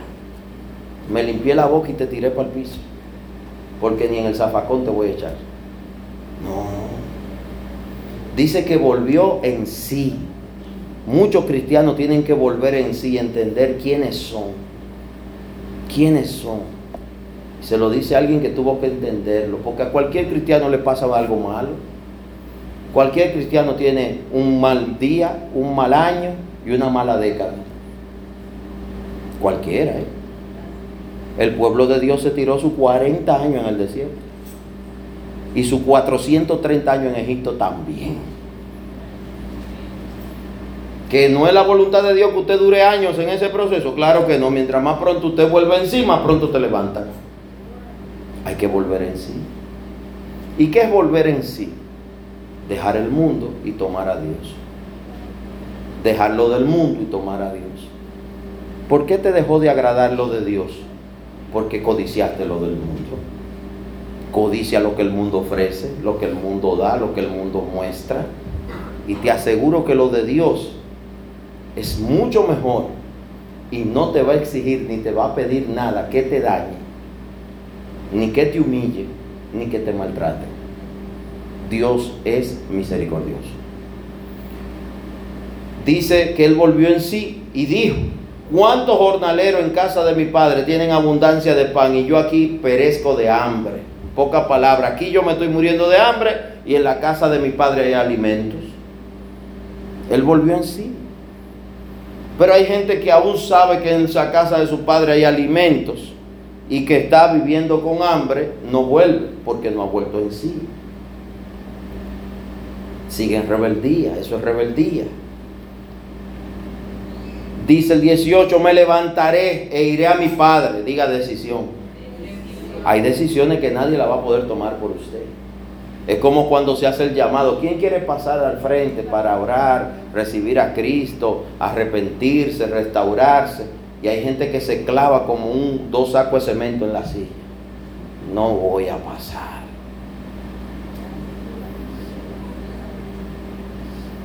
Es una decisión y es tuya. La decisión es suya. Me levantaré, iré a mi padre, versículo 18, Lucas 15, y le diré, Padre, he pecado contra el cielo y contra ti. Él reconoció su mal a Dios y a su Padre. Cuando usted peca, aunque usted afecte a una persona, usted pecó contra Dios, porque la ley no es del hombre, es de Dios. Por eso a quien usted primero le tiene que dar cuenta es a Dios. Pero hay gente que no le quiere dar cuentas a Dios. Hay gente que quiere el borrón y cuenta nueva sin presentarse a Dios. El borrón y cuenta nueva lo hace Dios. Pero usted tiene que humillarse y decirle, te fallé. Quizá usted no, Dios no te pida que entre en detalle de todos los artículos que violaste y todos los puntos en que fallaste, pero por lo menos reconoce que pecaste delante de Dios. Ve lo íntimo y dile, Señor, te fallé. Perdóname. Dame una nueva oportunidad. Eso lo puede hacer usted solito en el baño de su casa, aquí esta noche, donde usted quiere, usted se humilla delante de Dios en su corazón, Él ve los corazones para que su tiempo cambie. Porque solos el tiempo no va a cambiar. Algo que le dije a una persona que estaba pasando una prueba, que yo lo entendí en la prueba. Porque estando yo en la prueba, yo tuve que entender que la vida de los demás seguía adelante. Así como hay gente pasando una prueba muy dura, económica, familiar, eh, de salud, hay otros que hoy celebran el nacimiento de un hijo, un matrimonio, un ascenso en el trabajo, un nombramiento. Hay gente que está celebrando. Pero hay otros que están llorando. Yo tuve que entender eso cuando lloraba. Y, usted sabe a qué conclusión llegué. A darle gloria y gracias a Dios de que gente que yo amaba estaba bien y no estaba pasando lo que yo. Más bien me sentí agradecido de que pudieron seguir adelante. Pero al principio es difícil, porque en lo humano uno no lo entiende. Todo el mundo celebrando y usted llorando. Usted no lo va a entender. Como el que hay días donde usted está en ese día malo, al día de la prueba, el día del conflicto. Hay días malos. Pero ese mismo día hay alguien que se casa, hay alguien que le nace el hijo amado, hay alguien que lo ascendieron, hay alguien que lo nombraron, hay alguien que y abrió su negocio, emprendió su empresa, comenzó con su emprendedurismo. El mundo no se detiene ni por ti ni por mí. El único que hace un alto por ti y por mí es Dios. Él se detiene de todo, de todo, por ti y por mí. Él nos quiere oír. Él nos quiere ayudar. Cuando entendamos eso, vamos a volver en sí. Y vamos a entender que es importante. Dios es importante. Tu familia es importante. Pero Dios es primero. Cuando predicamos esto, hay gente que se molesta. Porque hay hijos celosos, hay esposos y esposas celosos. Es que tú nada más es Dios y Dios y yo. Tú vas a poner a tu madre, a tu padre, a tu hermano, a tu pareja, a escoger entre Dios y tú. No haga eso, que eso es un pecado. Y es un pleito que usted no va a ganar. Porque aunque supuestamente te escogió a ti, si es de Dios, a Dios va a buscar. Y cuando una persona escoge a Dios, será mejor hijo, mejor padre, mejor esposo, mejor esposa, mejor madre, mejor ciudadano.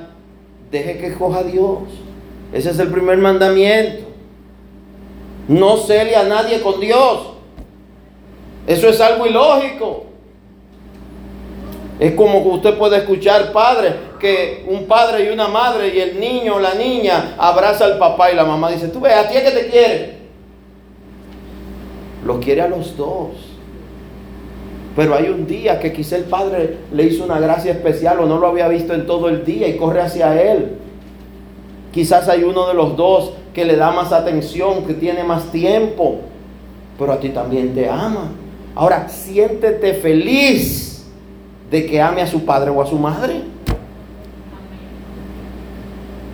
O a sus abuelos. O a sus tíos. Hay gente que cela a los hijos hasta con los maestros. No, que ya no, o con la niñera. Oh, pero Dios mío, revísese. Son gente que Dios ha puesto en tu camino para que te ayuden. No son tus enemigos. Ya está bueno de la generación que decía que me quemé por culpa del maestro. ¿Cómo va a ser por culpa del maestro? Si usted no hacía la tarea, si usted no correspondía en la clase, no participaba. Culpa del maestro, culpa suya. La enfermedad está en la sábana, en la cama o en el enfermo. En el enfermo. La sábana se contamina, pero el enfermo es el enfermo. Dice, para concluir con este ejemplo, y levantándose vino a su padre, versículo 20, y cuando aún estaba lejos lo vio su padre y fue movido a misericordia y corrió y se echó sobre su cuello y le besó. El padre lo estaba esperando y cuando lo vio de lejos corrió hacia él. Los dos corrieron el uno hacia el otro. Ahí no entendemos quién corrió hacia quién. Ahí todo el mundo corrió. ¿Quién se reguindó del cuello de quién? Yo no sé, a mí nadie se me reguinde del cuello si yo no quiero. Por lo tanto, los dos se abrazaron, se perdonaron. Y el hijo dijo, Padre, he pecado contra el cielo y contra ti, ya no soy digno de ser llamado tu hijo. Pero el padre dijo a su siervo, sacate el mejor vestido y vestirle y poné anillo en su mano y calzado en sus pies. Y traer el becerro gordo y matarlo y comamos y hagamos fiesta.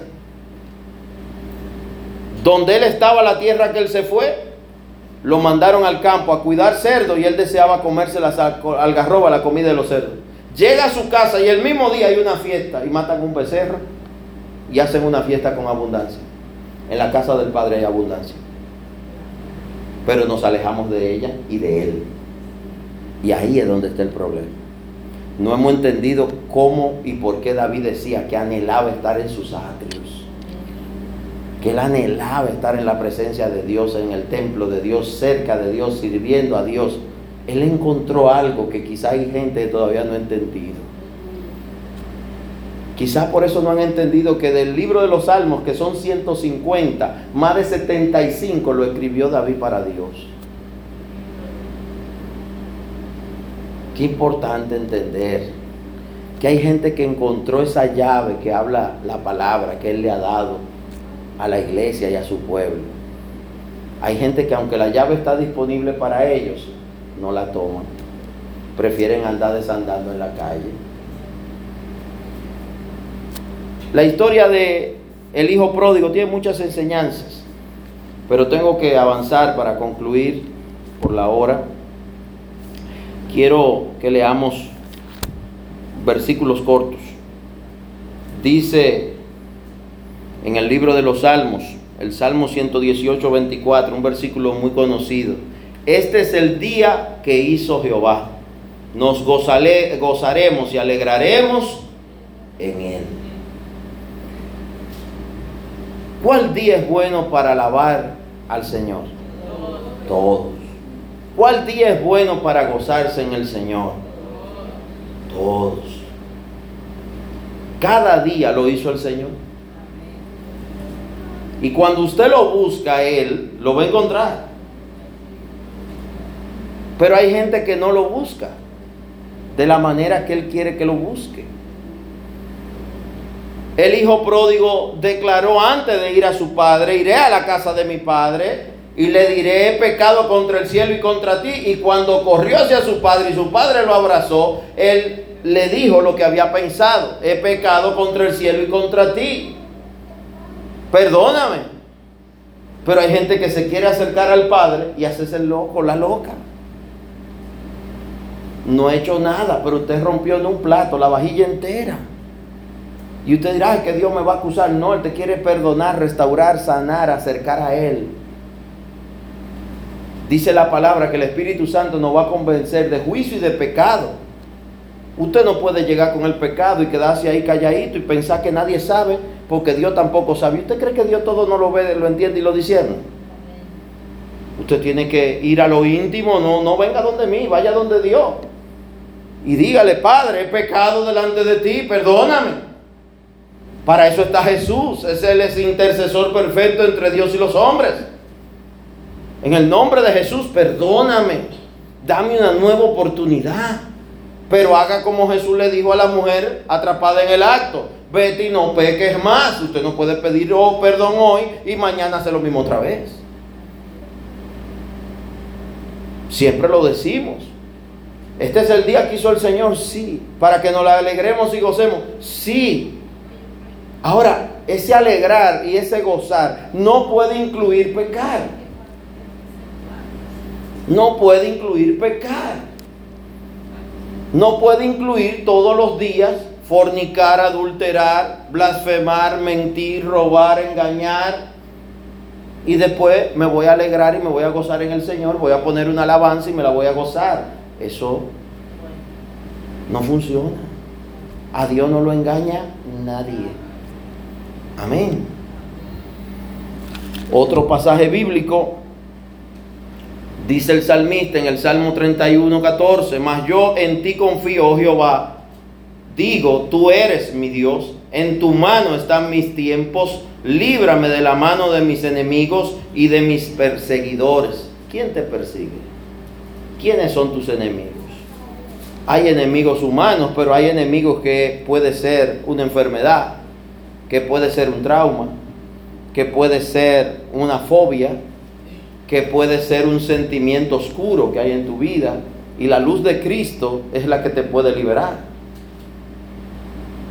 Hoy en día cada vez más son las personas depresivas que coquetean con la muerte, coquetean con el pensamiento de que si yo no estoy los problemas se acaban. Y eso es mentira. la muerte por mano propia, lo que te abre el camino a que todos tus problemas se compliquen, se pongan peor y ahora que tú vas a sufrir. Y a lo que tú dejaste, van a sufrir también, porque no van a entender lo que hiciste. Por eso tenemos que hacerle entender a la gente que la salida ni es desaparecer, ni es salir huyendo, ni es dejar a tu familia. La solución es aferrarnos a Dios y unánimes, juntos, confiar en que cada día que trae su propio afán, Él le dará la salida a cada prueba de cada día. Amén. Viva un día a la vez. Y ese día, cada día, levántese con la actitud correcta de que Dios le va a ayudar. Y haga lo que a usted le toca. No se quede arropado como el que tiene miedo. No, desarrope, se levante, se bañe, se cámbiese.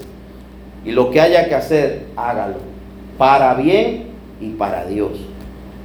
Muchas veces tendremos que comenzar de cero. No tenga miedo a comenzar de cero. Tenga miedo a quedarse sin hacer nada tenga miedo a ser de los que se quedaron ahí lamentándose.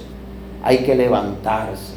El justo cae, pero Dios lo levanta. Levántate. Toma la mano del Señor y deja que te ayude y te dé un nuevo tiempo.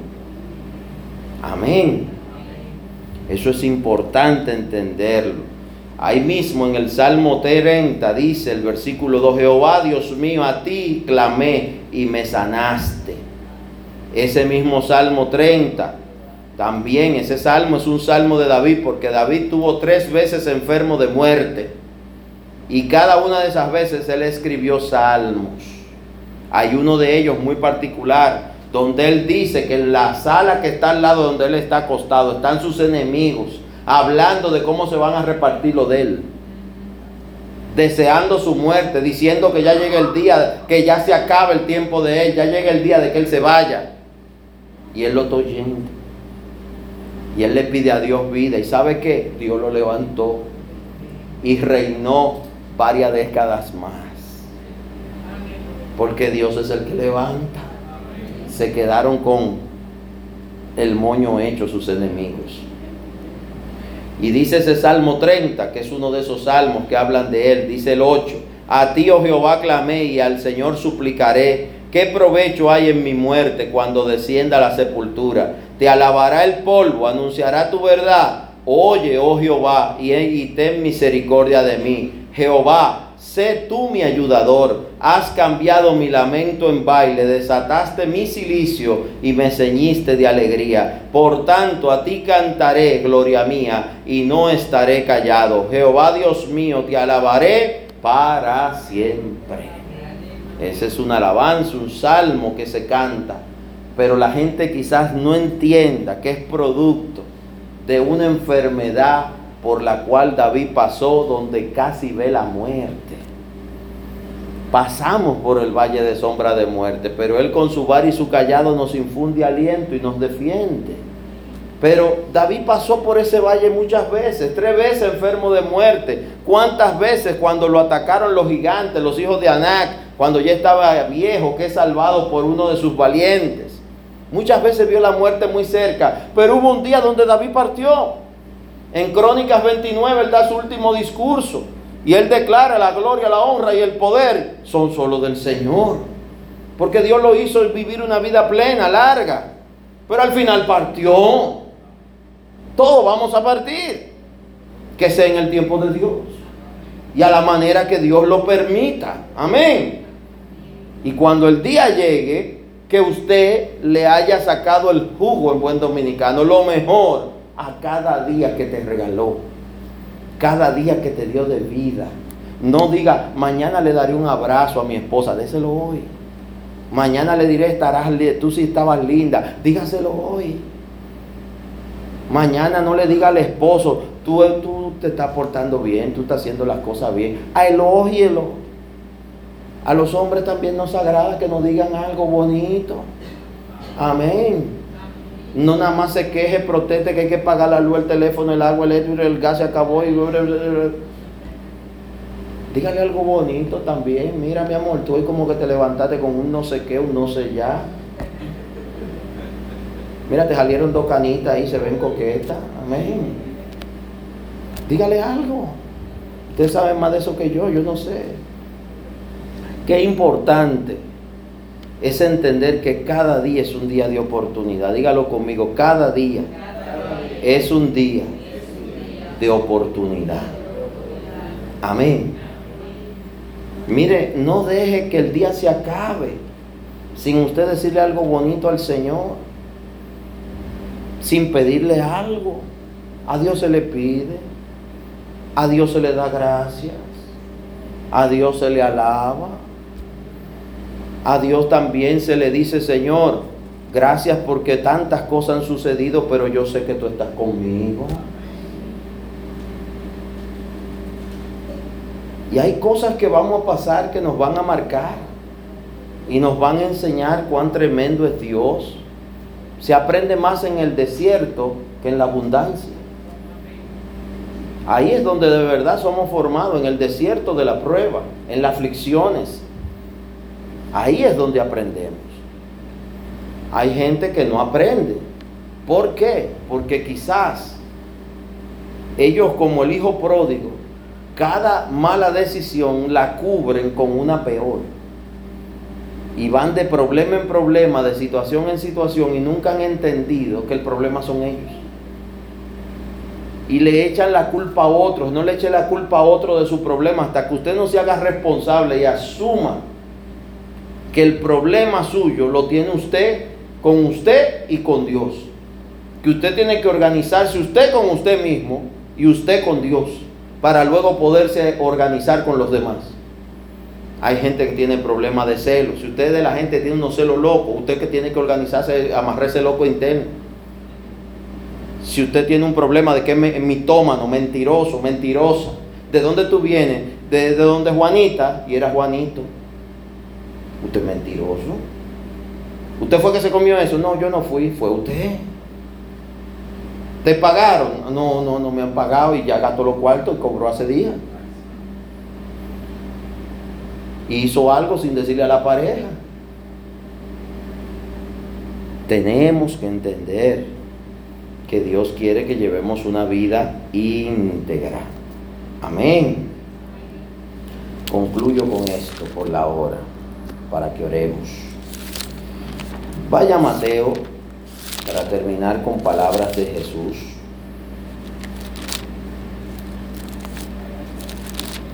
En Mateo 6, hemos hablado mucho sobre Mateo 6, pero Mateo 6 quiero mencionarte dos versículos, el 25 y el 34. Es el afán y la ansiedad.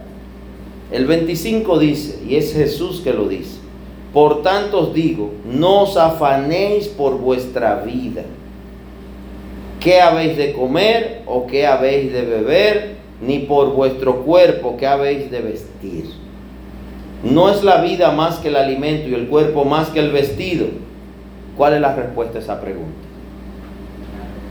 Él te está diciendo, ¿no es la vida más que el alimento? Sí. ¿Y el cuerpo más que el vestido? Sí.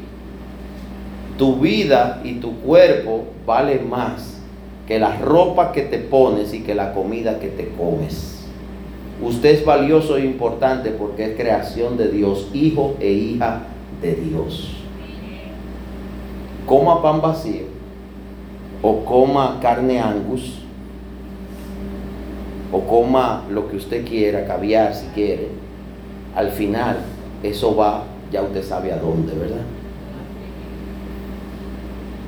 No importa lo que haya comido, va al mismo lugar. Al final es lo mismo. ¿Qué dice Jesús? Que no nos afanemos, no nos afanemos, ni por la comida, ni por la, la vestimenta. No nos afanemos por las cosas materiales. Las cosas más importantes de la vida son espirituales y son emocionales y familiares. Y cuando hablo de emocionales me refiero a las cosas que afectan el alma y el espíritu. Los frutos del espíritu afectan el alma y el espíritu. Los dones espirituales afectan el espíritu y el alma. si tu espíritu es restaurado por el Señor y se vuelve hacia el Señor, tu alma será restaurada. Y en el alma están tus emociones, tus quereres, tus deseos. Es en el alma que están. Cuando tu alma desea y codicia lo ajeno, lo que no es tuyo y lo que no te conviene y lo que Dios te prohíbe, es porque tu espíritu está adormecido y está apartado de Dios. Y tu alma está gobernando. Te conviertes en alguien almático, emocional, codicioso, deseoso. Y por más que alcance, no te vas a satisfacer. ¿Qué dice Jesús en el versículo 34? Así que no os afanéis por el día de mañana, porque el día de mañana traerá su afán. Basta cada día su propio mal. Te está hablando muy claro. Cada día tendrá su propio problema. Cada día tendrá su propio problema. Déjeselo a Dios ese problema. No te afán. Hay gente que no duerme pensando en el día de mañana. En el problema de mañana. Siempre recuerdo el día que inició la pandemia y en la declaratoria de emergencia 01, que el presidente dio un discurso y ese día era martes, me parece, estábamos aquí en un culto. Y él dio el discurso y la declaratoria. Se cierra todo. Ahí comenzó un proceso que duraría dos años entre emergencia y emergencia y pasaría de un gobierno a otro gobierno el problema. Porque los hombres entienden que saben, que comprenden. Esta generación no ha vivido un huracán de lleno. Por lo tanto, esta generación, lo más, lo que tenemos los 40, 50, 60, 70, sí lo vivimos. Usted vivió el George, vivió alguno el David siendo pequeño. No creo que los que hayan vivido San Zenón estén vivos la mayoría. Ya tiene que estar.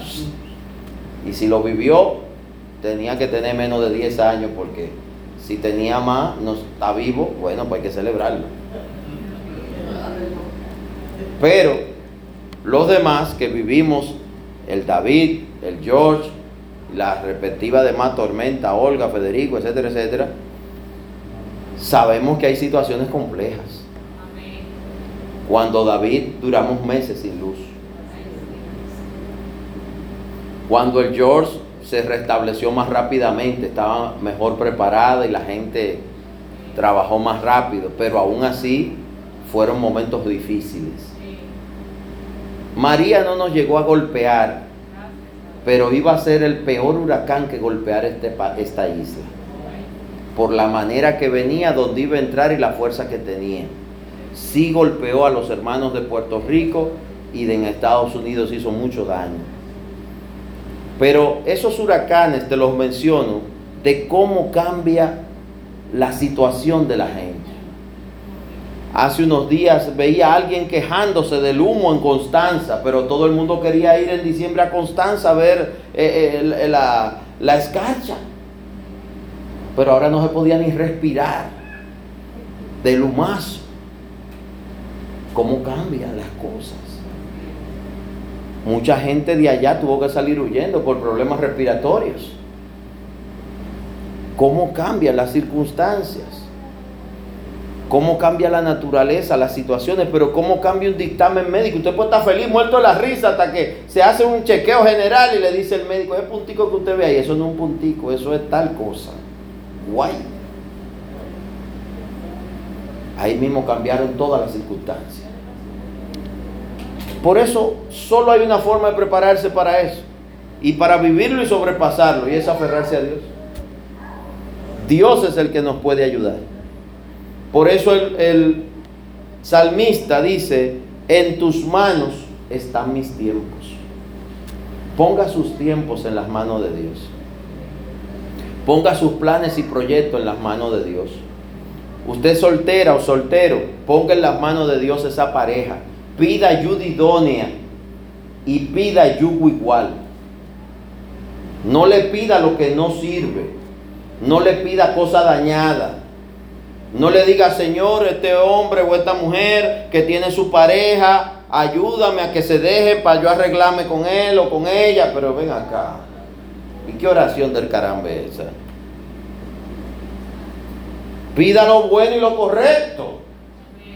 Que le den uno o una que sea suyo suya. Y ya. Y si ya la tiene, Señor, ayúdame a que esta persona seamos yugo igual. Que dejamos, dejemos de ser perro y gato. O somos todo perro, todo gato, pero no podemos estar perro y gato. O mejor aún, hijos de Dios todos. Y se va a acabar el problema.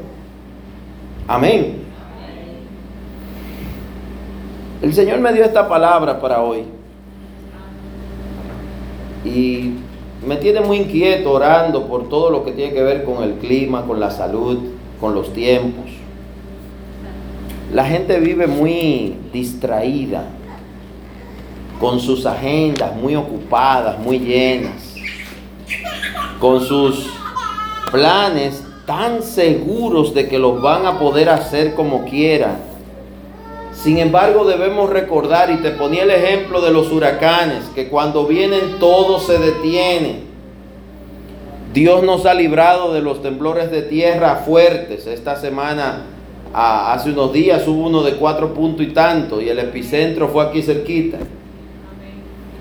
Sin embargo, aún así como que no entendemos que estamos en una tierra y en un lugar que nosotros no somos lo que sabemos, el que sabe Dios. Que estos cuerpos de carne, aunque estén funcionando bien, cualquier día le da una cosa y ya deja de funcionar bien. Y Dios es que sabe. Y Él es que te puede dar oportunidad y te puede levantar de una crisis, de una enfermedad, te puede sacar adelante, te puede sanar, puede poner un tratamiento que sí. Hay gente que con el tratamiento correcto, el médico idóneo, con las mejores medicinas, como quiera le va mal. Y hay gente que a punta de té se sana. No tiene que gastar ni un chile. Explíqueme. Eso no tiene explicación. Y hay gente que con una oración Dios resuelve todo. Hace unos años oramos por alguien que me decía, ore porque esto es, un milagro de verdad. Y me, lo repetía y que me lo repetía. Y digo, mira, ¿usted cree que Dios no sabe lo que a ti te falta y lo que tú no tienes? Lo que tú no tienes, Él lo puede crear. La mujer no tenía útero, pero quería hijos. Nació así. Bueno, la mujer quedó embarazada y tuvo su hijo. Y el médico todavía se pregunta, ¿y de dónde salió? Él no lo hizo. Él solo un día no había y otro día sí había. Hay cosas que le hace Dios. Hay cosas que son tremendas. Que van más allá de lo que uno puede discernir, entender. Así que en esta noche, pon en el Señor en sus manos tu tiempo, tus planes tus proyectos. Y siempre déjele el espacio. Señor, sea tu voluntad.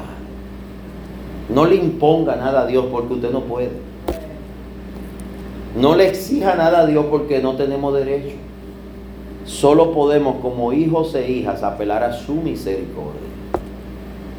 Y el Padre bueno al hijo que ama lo disciplina. A veces no la ganamos.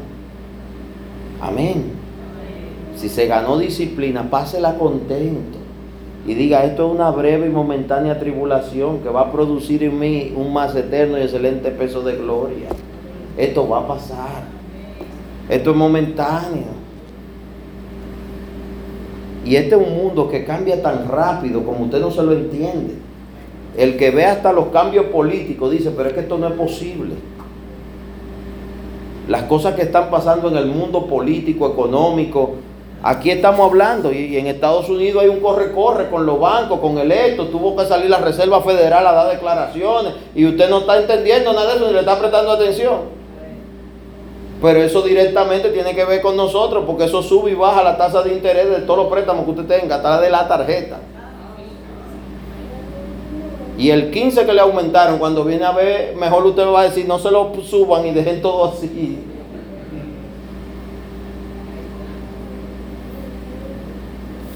Hay cosas que los seres humanos a veces no, no, no le prestamos atención de las maravillas de Dios. Él puede hacer que en el desierto usted florezca.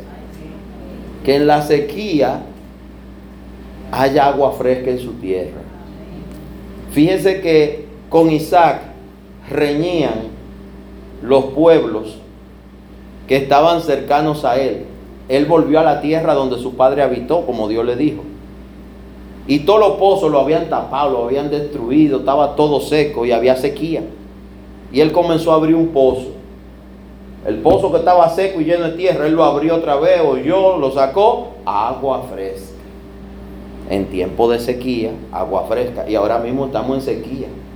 Y óigame bien, mire, la sequía la va a romper huracán, inundaciones y vuelve sequía. Y usted va a decir, ¿cómo hubo una inundación ayer y hoy no tenemos agua? Estamos en una sequía. El niño, ya la niña pasó, el niño entró y va a durar varios años. Y quizás no nos hemos preparado para eso. Y la ciudad creció, pero los acueductos no. No se está ahorrando agua. Y la gente cree que la presa producen agua. La presa solamente retienen lo que reciben y lo distribuyen, no producen. Así que si no viene agua, la presa van a quedar seca, que alguna usted va a ir a recoger los peces con la mano. Hay que orar temprano. Y no es para que usted se asuste, es para que usted entienda. Y le sostengo la palabra que hace, desde, estamos declarando desde hace un buen tiempo cuando entró este año, que no importa lo que vea, lo que oiga o lo que lea, créele a Dios. Sé fiel a Dios. Y Él va a obrar. En el medio de la hambruna, la sequía, de lo que sea, Él te va a guardar y te va a ayudar. Tu pozo tendrá agua. Pero hay que ser fiel a Dios. Y eso comienza por poner en, en las manos de Él nuestros tiempos, nuestros planes, proyectos, obediencia. Mire, la obediencia a veces es difícil. Porque la obediencia a Dios implica congeniar, relacionarnos con nuestra familia de fe. Porque hay gente que quisiera hacer una, una, isla libre, soberana, independiente. No, esa es la República Dominicana. Pero es media isla. Es media isla. Dios es tan perfecto que nos puso a flotar aquí en el medio del Caribe. Media isla. Del otro lado hay otro dueño.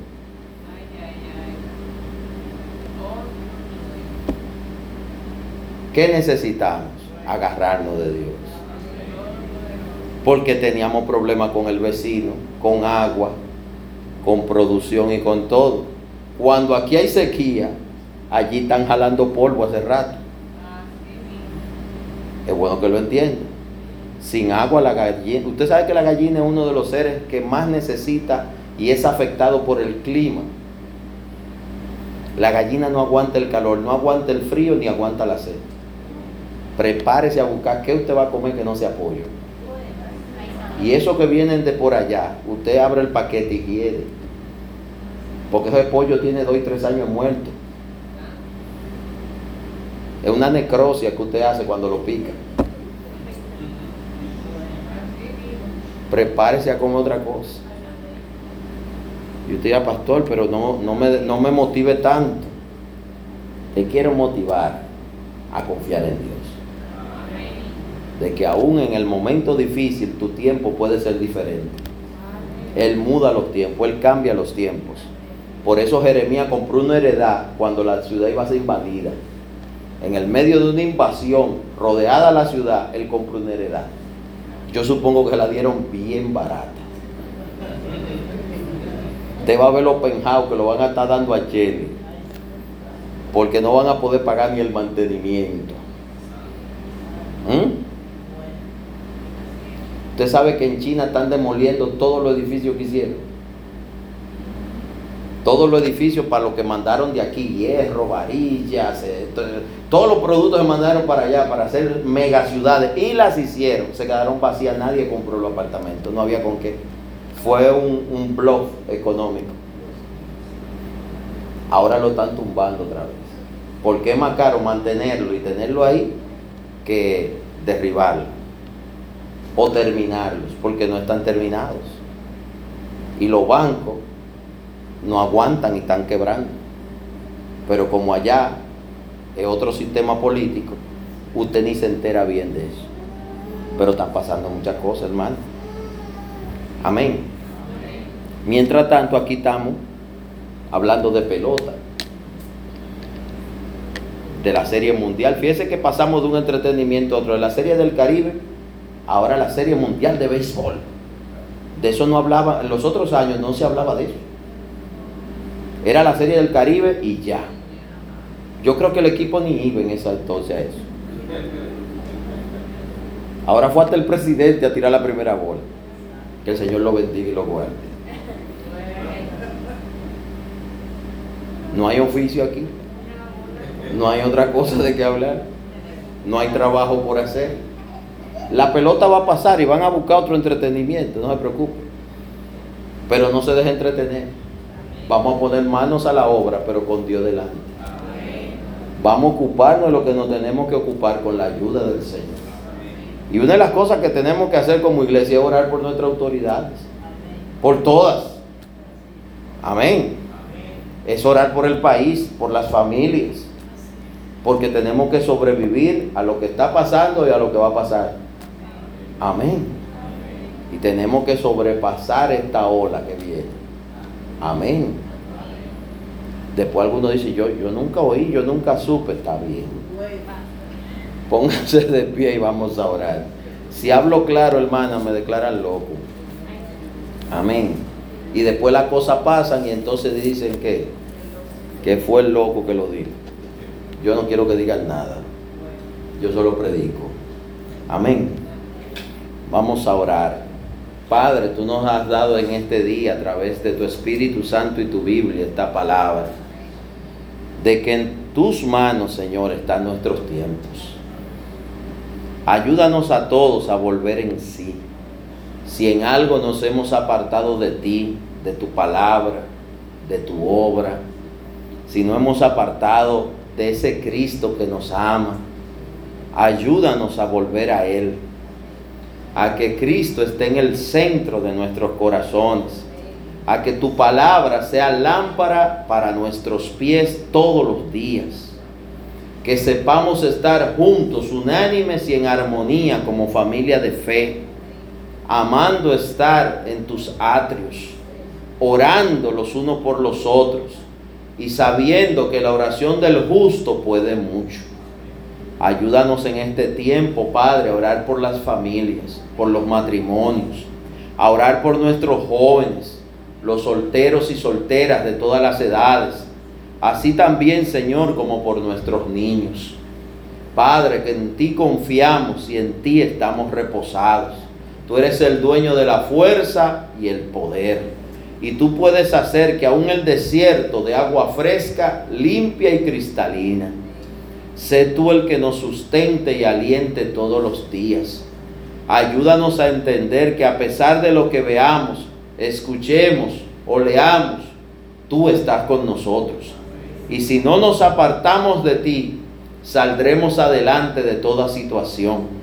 Tú nos llevarás de la mano y cruzaremos por el valle de sombra de muerte sin temer mal alguno. Tú con tu bar y tu callado nos infundirás aliento, nos defenderás, pero también harás que se cumplan tus propósitos en cada casa, cada familia, cada matrimonio, cada joven, cada persona.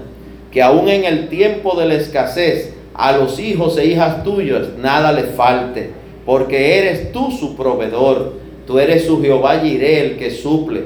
Tú eres Jehová Rafa, el sanador. Y también eres Jehová Sabaoth el que pelea por ellos. Que a través de Cristo veamos, Señor, liberación. Danos, Señor, dominio propio. Danos templanza para permanecer firme. Danos fe, danos amor para permanecer juntos, unánimes y en armonía, sabiendo que el que inició la buena obra en cada uno de nosotros la está perfeccionando y la culminará para su gloria.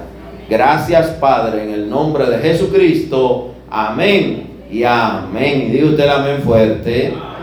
Denle un aplauso al Señor, Dios es bueno. A Él la gloria, la honra y la alabanza.